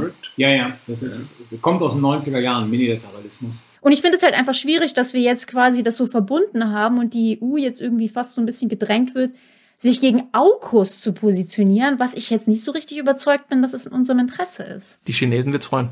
Carlo. Zwei Sachen, die man vielleicht da noch zur Diskussion reinbringen muss. Also positiv gesprochen, jetzt nicht mit dem, was passiert ist, sondern von, von der französischen Logik her. Positiv gesprochen kann man natürlich sagen, also dieser U-Boot-Deal, neben den ganzen ökonomischen Aspekten, ja, war der Versuch Frankreichs sozusagen sich stärker in diese Gegenmachtbildung zu China einzubringen, in den Indo-Pazifik mit den Australiern zusammen. Mhm. Also letzten Endes kann man sagen, sozusagen ergänzend zu dem, was die USA ja ohnehin schon seit langer Zeit betreiben. Und dann erklärt es sich nicht, warum die USA das Ding zerschießen, anstatt zu sagen, das ist eigentlich genau das, was wir wollen, dass Europäer sich stärker in dem einbringen, was uns am meisten interessiert, ja. nämlich nicht Russland und irgendwie Mittelmeerraum, sondern China, Balancing. Genau. Es, man findet gleichzeitig auch die Erklärung, dass dieses Ding deshalb so abgelaufen ist, wie es abgelaufen ist, weil Biden unbedingt diesen innenpolitischen Streit um Afghanistan abbiegen wollte mit einem Erfolg, den er woanders vorzeigen kann. Und deshalb sozusagen so massiv gegen die Franzosen vorgegangen sind, ist. Also die, die Interessenlage ist da relativ unklar. Mhm. Festhalten muss man allerdings, egal aus welchen Motiven die USA das gemacht haben, das ist im Prinzip jetzt das zweite Mal, das dritte Mal, dass sie was gemacht haben, ohne die Verbündeten zu konsultieren. Mhm. In diesem Falle halt nur Frankreich. Ne? Also warum soll man Deutschland konsultieren, wenn man sozusagen mit Australien einen U-Boot-Deal macht? Aber wir haben diese beiden Afghanistan-Geschichten, also den Rückzug und, und Kabul Airport. Ähm, und jetzt haben wir nochmal das, das äh, AUKUS-Ding. Also die beiden Administrationen scheint sozusagen ähm, zwar an Partnern Interesse zu haben, aber nicht so die Notwendigkeit zu sehen, wenn sie was macht, was auch Partner betrifft, sie darüber frühzeitig zu informieren. Was natürlich ein großes Problem ist. Daraus kann man diesen transatlantischen Streit verstehen. Weil eigentlich würde ich jetzt erstmal ganz banal sagen, jo, scheiße gelaufen für Frankreich, aber was hat Europa damit zu tun? Ja, es war kein europäisches Projekt, sondern es war ein französisches. Das ist jetzt mal dumm gelaufen für die Franzosen. Aber wo ist jetzt die europäische Dimension? Die sehe ich nur in dem Verhalten der beiden Administrationen zu sagen, in wichtigen Fragen machen wir und sagen wir Verbündeten nicht. Naja, aber was ist denn mit der europäischen Dimension, was AUKUS, also tun wir mal so, AUKUS hätte sich einfach so gegründet ohne diesen ganzen Nukleardeal. Dann ist, ist doch trotzdem so ein bisschen das Problem, dass wir erzählen alle, es muss mehr im Indo-Pazifik gemacht werden, äh, die NATO soll da aktiver werden, die EU soll da aktiver werden. Im Übrigen war Frankreich immer das Land, was innerhalb der EU gesagt hat, wir müssen mehr im Indo-Pazifik machen. Und jetzt bildet sich... Und nie wollte und nicht will, dass die NATO da rein, ja. by the way. Und jetzt bildet sich da eine Allianz, die zwar ein europäisches Land mit einschließt, aber eben Großbritannien, was nicht in der EU ist. Sprich, ist nicht schon der AUKUS-Deal an sich auch wenn der grundsätzlich so ganz Big Picture im Interesse aller Europäer, also auch der EU-Europäer ist, ist, ist da nicht eine gewisse Gefahr, dass wir, weil der jetzt auch zusätzlich zu Five Eyes etc. kommt, dass wir in so eine Situation kommen, wo der Westen sich so ein bisschen teilt in die Anglosphäre mit eben Commonwealth und den ganzen Ang Angelsachsen und äh, Five Eyes etc. auf der einen Seite und der Eurosphere mit Deutschland, Frankreich, der EU auf der anderen. Also ich muss schon sagen, in einer idealen Welt, da hätte ich auch gerne irgendwie die EU oder eben von mir aus Frankreich mit drin gehabt als indopazifische Macht. So hat es, hat es zumindest so ein bisschen so ein Geschmäckle gegenüber den, den Kontinentaleuropäern, okay. oder? Zwei Sachen. Das eine ist, ich wäre zum jetzigen Zeitpunkt extrem vorsichtig, AUKUS als eine neue Allianz zu verkaufen. Die Forever also, Alliance, Carlo. Ja, die Forever Alliance. Our most trusted friends. Gut, aber also auf der einen Seite haben wir die Five Eyes, das ist eine Anglosphere. Ja? Auf der anderen Seite haben wir erstmal ein U-Boot-Deal. Was dann noch mehr kommt, müssen wir mal gucken. Der zweite Punkt, Anglosphere und äh, versus Europe and the rest. Naja, wenn man sich die Briten anguckt, ist das genau das, was die Briten wollen und wollten mit ihrem Austritt aus der EU. Klar, für die Briten also, ist das super. Im Global Britain. Genau, und im Global Britain. Und letzten Endes hatten wir diese Diskussion, ich meine, das hilft jetzt nicht viel, dass ich das reinbringe, aber es ist eine Diskussion, die wir auch kennen aus den 90er Jahren, wo es genau solche Ideen schon mal gab. Aber Großbritannien hat, ja, spielt ja dezidiert mit dieser Idee, äh, Global Britain ist so, so, sozusagen ein Teil der Anglosphere und nicht ein Teil sozusagen eines größeren europäischen Engagements. Das ist ja irgendwie ein bisschen uncool für uns, ne? Also klar, die Briten finden das super, aber Frank? Ja, die Frage ist, wie es die Amerikaner sehen. Und es gibt natürlich eine äh, Interpretation der Vorgänge, nach der äh, die USA dann zwei Fliegen mit einer Klappe schlagen wollten. Und was ich damit meine, ist folgendes. Carlo, du sagtest ja, warum sollen die Amerikaner uns über irgendwelche U-Boot-Deals informieren? Also Deutschland jetzt zum Beispiel. Stimmt. Aber ich sag mal, über die neue Forever Alliance mit, mit UK und Australien hätte man uns zumindest schon mal irgendwie so hinter verschlossenen Türen vielleicht mal grob ins Bild setzen können, statt das so einfach mir nichts, dir nichts irgendwie aus dem Blauen so mhm. zu präsentieren. Jetzt gibt es zwei Möglichkeiten zu erklären, warum man das so gemacht hat. Das eine ist irgendwie so eine Mischung aus, man hat es halt verbimmelt oder dann ähm, hat man es vorgezogen, was du meintest, so weil man wollte von Afghanistan ablenken und hat man eben vergessen, mal vorher vielleicht irgendwie in ein paar europäischen Hauptstädten anzurufen. Weiß ich nicht, kann mir nicht so gut vorstellen. Ganz kurz reingefügt, alle haben gesagt, ne, jetzt kommen die Profis wieder ins Weiße ja. Haus. Und ja, ja, ja, ja, Also vergessen du. ist dann so, oh scheiße, sorry, Ups. nee, das hätten wir bei Trump als Erklärung sofort gekauft. Aber bei beiden ist es einfach eine Lüge. Den Satz habe ich mir gerade verkniffen, aber der lag mir auch auf der Zunge. Bei, bei Trump hätte ich das sofort geglaubt. Bei beiden kann ich es mir nicht vorstellen. Ich bin fast geneigt, der anderen Interpretation äh, sozusagen eher Glauben zu schenken. Und die heißt, das hat man absichtlich gemacht als Ohrfeige für Europa. Und aus welchem Grund? Die Idee ist erstens, wir machen diesen Deal, wir verkaufen die U-Boote, nice, ja. Klar. Wir haben die Briten mit dabei, immer gut. Die Australier sind verlässliche Verbündete, die uns nicht ständig dumm anmachen, wenn wir halt mal irgendwie einen Irakkrieg oder sowas äh, äh, planen. Und wir rütteln die Europäer endlich wach, damit sie halt merken, nichts tun ist einfach keine Option mehr. Ich meine, wir sitzen hier im Sicherheitspot schon so und so viele Jahre, drei plus X, und reden irgendwas vom Pivot to Asia und äh, Obama wollte das schon und dann wollte es Trump und Biden sowieso harte Kante gegen China und so weiter und so fort und Europa ist nicht mehr der Kern des Interesses für die USA.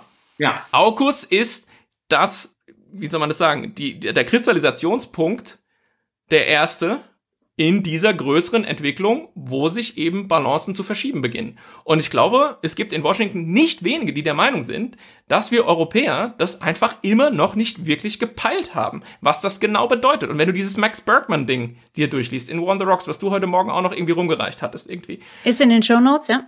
Genau. Ich, ich sozusagen bin verschiedentlich, also auf regelmäßiger Basis in sozusagen losen Abständen auch mit so einer Gruppe von Amerikanern irgendwie im Austausch. Da sitzt der übrigens auch mit dabei, also da verrate ich jetzt keine Geheimnisse oder so. Aber was ich sagen will ist, selbst die Demokraten in dieser Gruppe, also parteipolitisch Demokraten USA, die den Europäern so zugeneigt sind, wie man es nur sein kann, die haben keine Geduld mehr.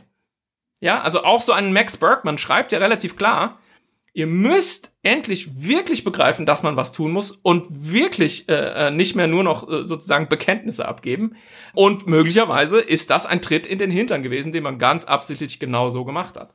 But that's funny shit. Dann war das aber selten dämlich. Nee, aber das ist doch, das ist doch selten dumm, das so zu machen gegenüber Frankreich. Ich sag auch nicht, dass nein, das nein, gut war oder klug war oder so. Ich sag nur, dass man sich vielleicht so gedacht hat. Ich meine jetzt gar nicht normativ. Also ich meine, ich bin natürlich immer für Transatlantik und die EU mit einbeziehen und so weiter und so fort. Aber das ist jetzt gar nicht meine Meinung, sondern der Punkt ist doch, und da gibt es einen schönen Artikel von im, im Wall Street Journal, ich glaube von heute, heute von Walter Russell Mead, den ich auch ähm, in die Shownotes getan habe. Und der sagt halt auch, es mag ja sein, dass Frankreich und ich füge in Klammern hinzu, die EU generell, dass die teilweise ein bisschen schwierige Partner sind und ein bisschen High Maintenance und so weiter, mag alles sein.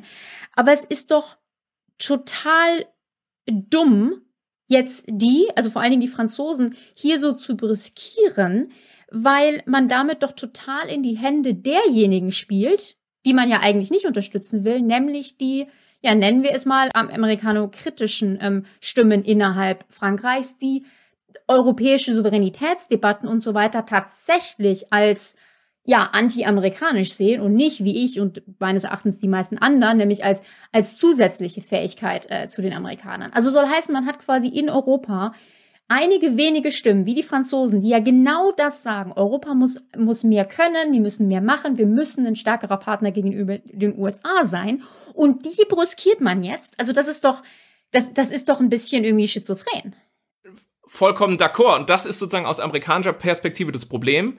Ähm, die Verquickung von AUKUS mit dem ja, französischen genau. Deal und dass man eben das eine mit dem anderen verbunden hat, das Abschließen und Veröffentlichen dieses AUKUS, dieser AUKUS-Allianz, nenne ich sie jetzt mal, äh, und das Verkünden dieses Deals, mit dem man Frankreich halt massiv auf die Füße tritt. Weswegen natürlich Bergman in diesem Artikel, auf den ich gerade verwiesen habe, auch schreibt, es gibt jetzt eine Top-Priorität für Washington, die Beziehung zu Frankreich kitten. Also ich will jetzt nochmal in, in, in, diese, in eure Debatte da reingehen, weil ich glaube, es gibt noch ein drittes Momentum, das man erwähnen sollte.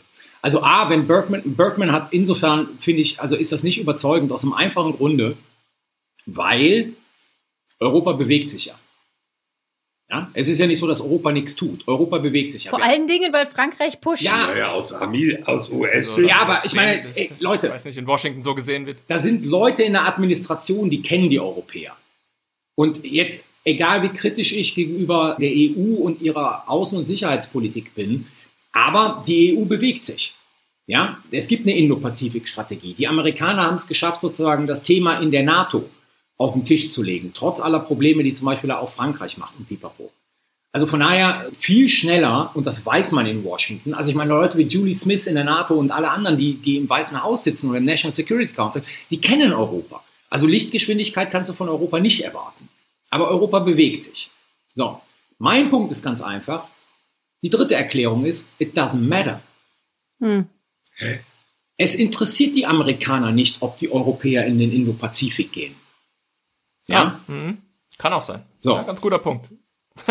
Das interessiert die nicht. Ich glaube sozusagen, das Interesse der Amerikaner liegt, liegt darin, dass die, dass die Europäer ihren Laden in Europa und der Umgebung in den Griff bekommen. Aber für die Amerikaner ist das sozusagen kein Added Value. Und warum, warum dann die Briten drin? Was? Warum dann die Briten? Weil das traditionell, Briten sind keine Europäer. ja, die Briten, die, Briten Ah. sind, Ja. die Briten sind keine Europäer und haben eine dezidiert globale Ausrichtung. Und wir als echte Europäer können das als entlastend empfinden und die jetzt endlich einen friedlichen Vergnügungspark aufmachen. Das wäre mit jetzt deine Schlussfolgerung. Nein, ich versuche nur die Logik zu erklären, weißt du?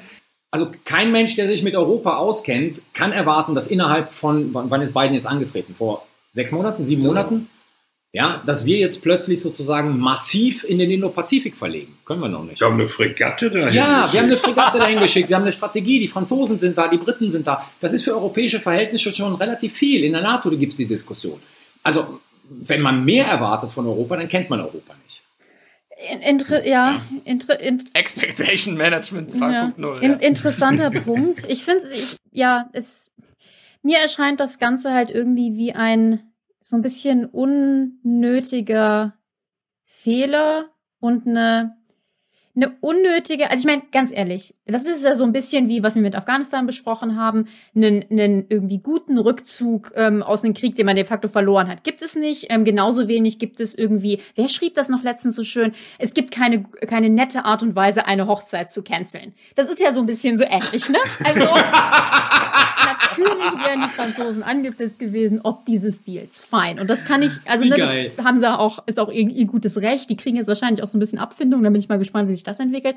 Aber mag sein. Aber was ich halt schon irgendwie ein bisschen unnötig oder sehr unnötig finde, ist, dass man jetzt durch diese Verknüpfung des Deals und AUKUS es jetzt irgendwie geschafft hat oder die Amerikaner es geschafft haben, ausgerechnet die Leute in den, die Europa zu brüskieren, die am meisten pushen dafür, dass Europa militärisch mehr machen soll, also generell nicht nur im Indo-Pazifik und halt wahnsinnig jetzt dieser Logik ähm, äh, Vorschub geben, was ich immer wieder höre und für Unsinn halte, aber das ist jetzt aktuell wieder ganz groß, nämlich, dass diese Anstrengungen, was europäische Souveränität oder europäische Autonomie angeht, dass das ja eigentlich alles total antieuropäisch äh, wäre. Ich halte das für Unsinn, auch wenn es in der Tat so ein paar kleine Stimmen da im Hintergrund ähm, gibt. Aber ich habe jetzt halt Sorge, dass wir jetzt genau in diese Falle tapsen und äh, diese Zweiteilung da jetzt forcieren und das ist halt das ist halt so dämlich. Also das ist so unnötig, das ist, ähm, das hilft niemandem, das ist schlecht für den Westen, das ist wahnsinnig schlecht für die westliche Positionierung gegenüber Chinas.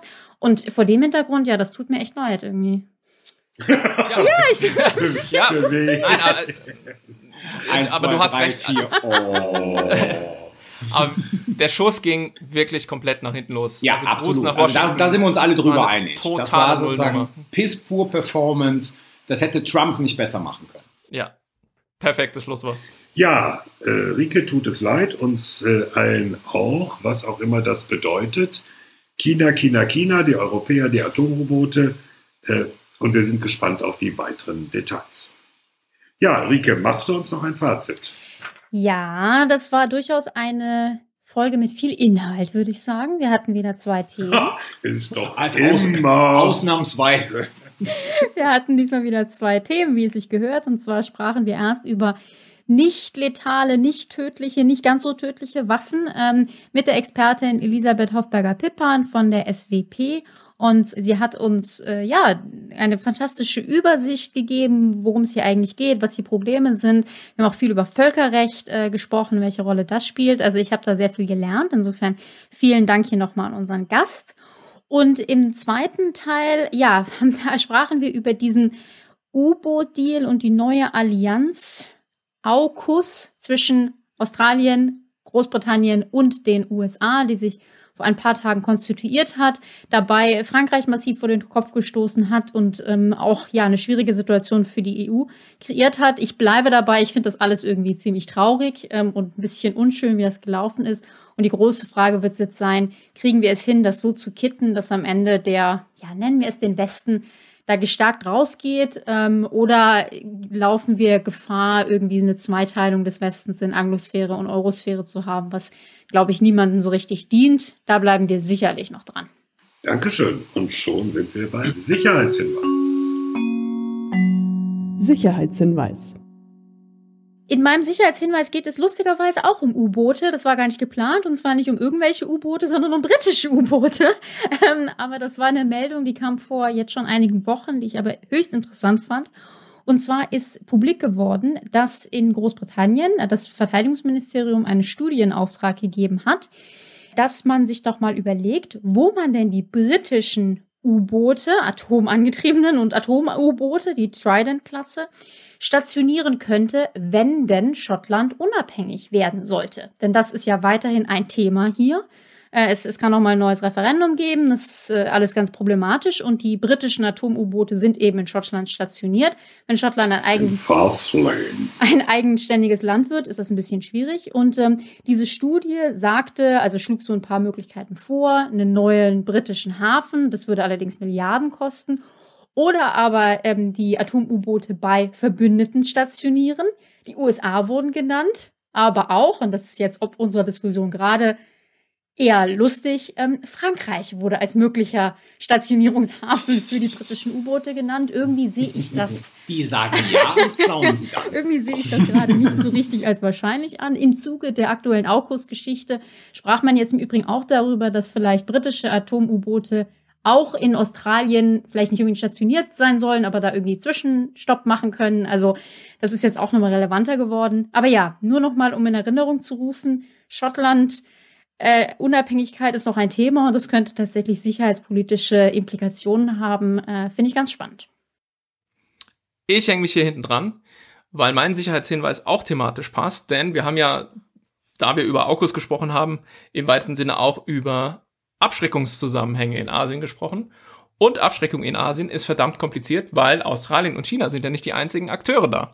Wenn man beispielsweise mal auf die koreanische Halbinsel guckt, dann sieht man, dass da allein letzte Woche eine Menge ähm, rumgeflogen ist. Nämlich von nordkoreanischer Seite ein nuklearfähiger Marschflugkörper, also ein Marschflugkörper, den Nordkorea explizit als strategisch bezeichnet hat, und außerdem eine von aus einem Zug aus abgeschossene einem Zug. ballistische Mittelstreckenrakete. Ist das normal? Also wirklich, das sah total geil aus, weil das einfach so ein What? abgewrackter Eisenbahnwaggon war, wo so eine Rakete rausguckte. Und man wird natürlich festgestellt haben, dieses Ding ist hot launched. Also es gibt zwei Möglichkeiten, so eine Rakete in die Luft zu bringen. Die eine ist so quasi mit Pressluft, fump, du schießt sie einfach erstmal ein paar Meter hoch und dann zündet der Raketenmotor erst. Oder du machst den Raketenmotor halt gleich an. Und deswegen glaube ich, dass wenn so ein Ding einmal gestartet ist, dieser Zug auch nicht mehr für sonderlich viel zu gebrauchen ist. Aber gut, müssen die Nordkoreaner wissen. Also das sind allein die Dinge. Und Südkorea hat im selben Zeitraum eine U-Boot gestützte ballistische Rakete, einen äh, aus der Luft abgefeuerten Stealthy Marschflugkörper, eine überschallschnelle und einen überschallschnellen Anti-Schiffsmarschflugkörper getestet und noch ein bisschen anderen Kram, Triebwerke und so weiter. Also willkommen im Raketenrüstungswettlauf auf der koreanischen Halbinsel. Das wird noch sehr, sehr haarig. Happy Noises. Und das Ganze mit Bahn. ja. Gut, mein Sicherheitshinweis geht jetzt zurück aufs Land. Und zwar zu dem Bundeswehreinsatz, ähm, über den wir ja schweigen seit ein paar Wochen, nämlich Mali. Ach ja. Also vor einer Woche oder anderthalb Wochen gab es das Gerücht, ähm, dass die malische Regierung, die Putschisten also, also die Putschisten unter den Putschisten, ähm, mit der Gruppe Wagner verhandeln, dieser äh, russischen äh, Private Military Company. Und da soll es wohl um Personenschutz für die Regierung Malis gehen, aber auch um Ertüchtigung. Was die Franzosen und die Deutschen dazu veranlasste, ein bisschen aufzuschreien. Ähm, die Verteidigungsministerin Annegret Kramp-Karrenbauer hat einen sehr international beachteten Tweet darüber verfasst. Der sagte, wenn Wagner wirklich sozusagen in Mali ist und dort arbeitet, dann müsse man den Einsatz in Mali nochmal diskutieren in seiner Gänze. Also von daher, es ist Bewegung in diesem Mali-Einsatz gekommen. Ähm, da wir Wahlen haben, interessiert es keinen Menschen in Deutschland. Ähm, aber es ist natürlich eine funny Vorstellung, dass sozusagen äh, die, die, die Streitkräfte Malis ähm, von der Bundeswehr zusammen mit Wagner ertüchtigt werden. Das ist natürlich ein No-Go. Und wenn es jetzt diesen Vertrag geben sollte, das wissen wir nicht, ähm, dann wird das spannend mit Blick auf das internationale Mali-Engagement, aber vor allen Dingen auf das Mali-Engagement Frankreichs und der Bundesrepublik Deutschland. Mein Sicherheitshinweis äh, ist ein Thema, bei dem es eigentlich ein Streit ist, ob es eine sicherheitspolitische Frage ist. Es geht um die steigenden Gaspreise, die inzwischen, nachdem sie zuerst in der angelsächsischen Presse thematisiert wurden, auch die deutschen Medien erreicht haben. Also die Gaspreise steigen massiv, weil, vereinfacht gesagt, die Lager in Deutschland, aber auch in Europa leerer sind als sonst üblich. Und jetzt taucht die Frage auf, hat da der Markt seine Hand im Spiel oder, was vor allem äh, aus US-Sicht, aber auch aus britischer Sicht so gesehen wird, mischt da der russische Gaskonzern Gazprom mit langer Hand des Kreml mit. Also bereitet sich oder zeichnet sich da ein Gaskrieg gegen Europa ab, Energie als Waffe. Das Ganze scheint noch nicht so richtig ähm, klar zu sein. Äh, klar ist nur, für die Verbraucher passiert etwas, äh, und zwar etwas Unschönes. Die EU will sich äh, auf Ebene der Regierungschefs damit demnächst auch befassen. Aber wir schauen da, glaube ich, noch alle genauer hin. Ist es Markt, dass die Gaspreise steigen? Werden Kontrakte, langfristige und kurzfristige so eingesetzt, dass Unternehmen möglichst gut daran verdienen? Oder steckt tatsächlich eine politische Absicht dahinter? Also hybrider Gaskrieg, ja oder nein? Stay tuned. Sicherheitshinweis. Und das war's auch für heute. Oh, ich glaube, wir sind schon wieder ganz schön lang geworden. Entschuldigung an alle Jogger, die jetzt noch eine extra Runde drehen müssen, damit sie es. Die werden alle fitter, weil sie so lange laufen mussten. Alle Informationen rund um Sicherheitshalber, auch wie man unseren Podcast unterstützt, findet ihr auf unserer Webseite sicherheitspod.de. Danke an unsere Patrons und auch die Bitte um Verständnis, dass wir die eingereichten Audios mit den Fragen diesmal nicht verwendet haben. Äh, ich hoffe, die Fragen sind trotzdem beantwortet worden. Danke an Fanny für die Post-Production und danke natürlich an alle fürs Zuhören. Wenn ihr wollt und ihr wollt gerne, dann gebt uns doch fünf Sterne und ein paar nette Zeilen online. Was gibt's da zu lachen? Natürlich wollen sie das gerne. Es reimt ja. sich und was sich reimt, ist Nee, war super gemacht. Die nächste, die 49. Folge nehmen wir auf oder planen das auf jeden Fall am 11. Oktober. Dann haben wir ein Wahlergebnis, wahrscheinlich noch keine neue Regierung. Bis dahin bleibt gesund, denkt dran zu wählen, denkt dran immer noch sicherheitshalber Maske auf, Abstand halten. Winter is coming. Es verabschieden sich für heute Thomas Wiegold auf Twitter at Thomas-Wiegold. Ulrike Franke auf Twitter at Rike Franke. Frank Sauer auf Twitter at Dr. Frank Sauer. Und Carlo Masala auf Twitter at Carlo Masala 1. Tschüss. Ciao.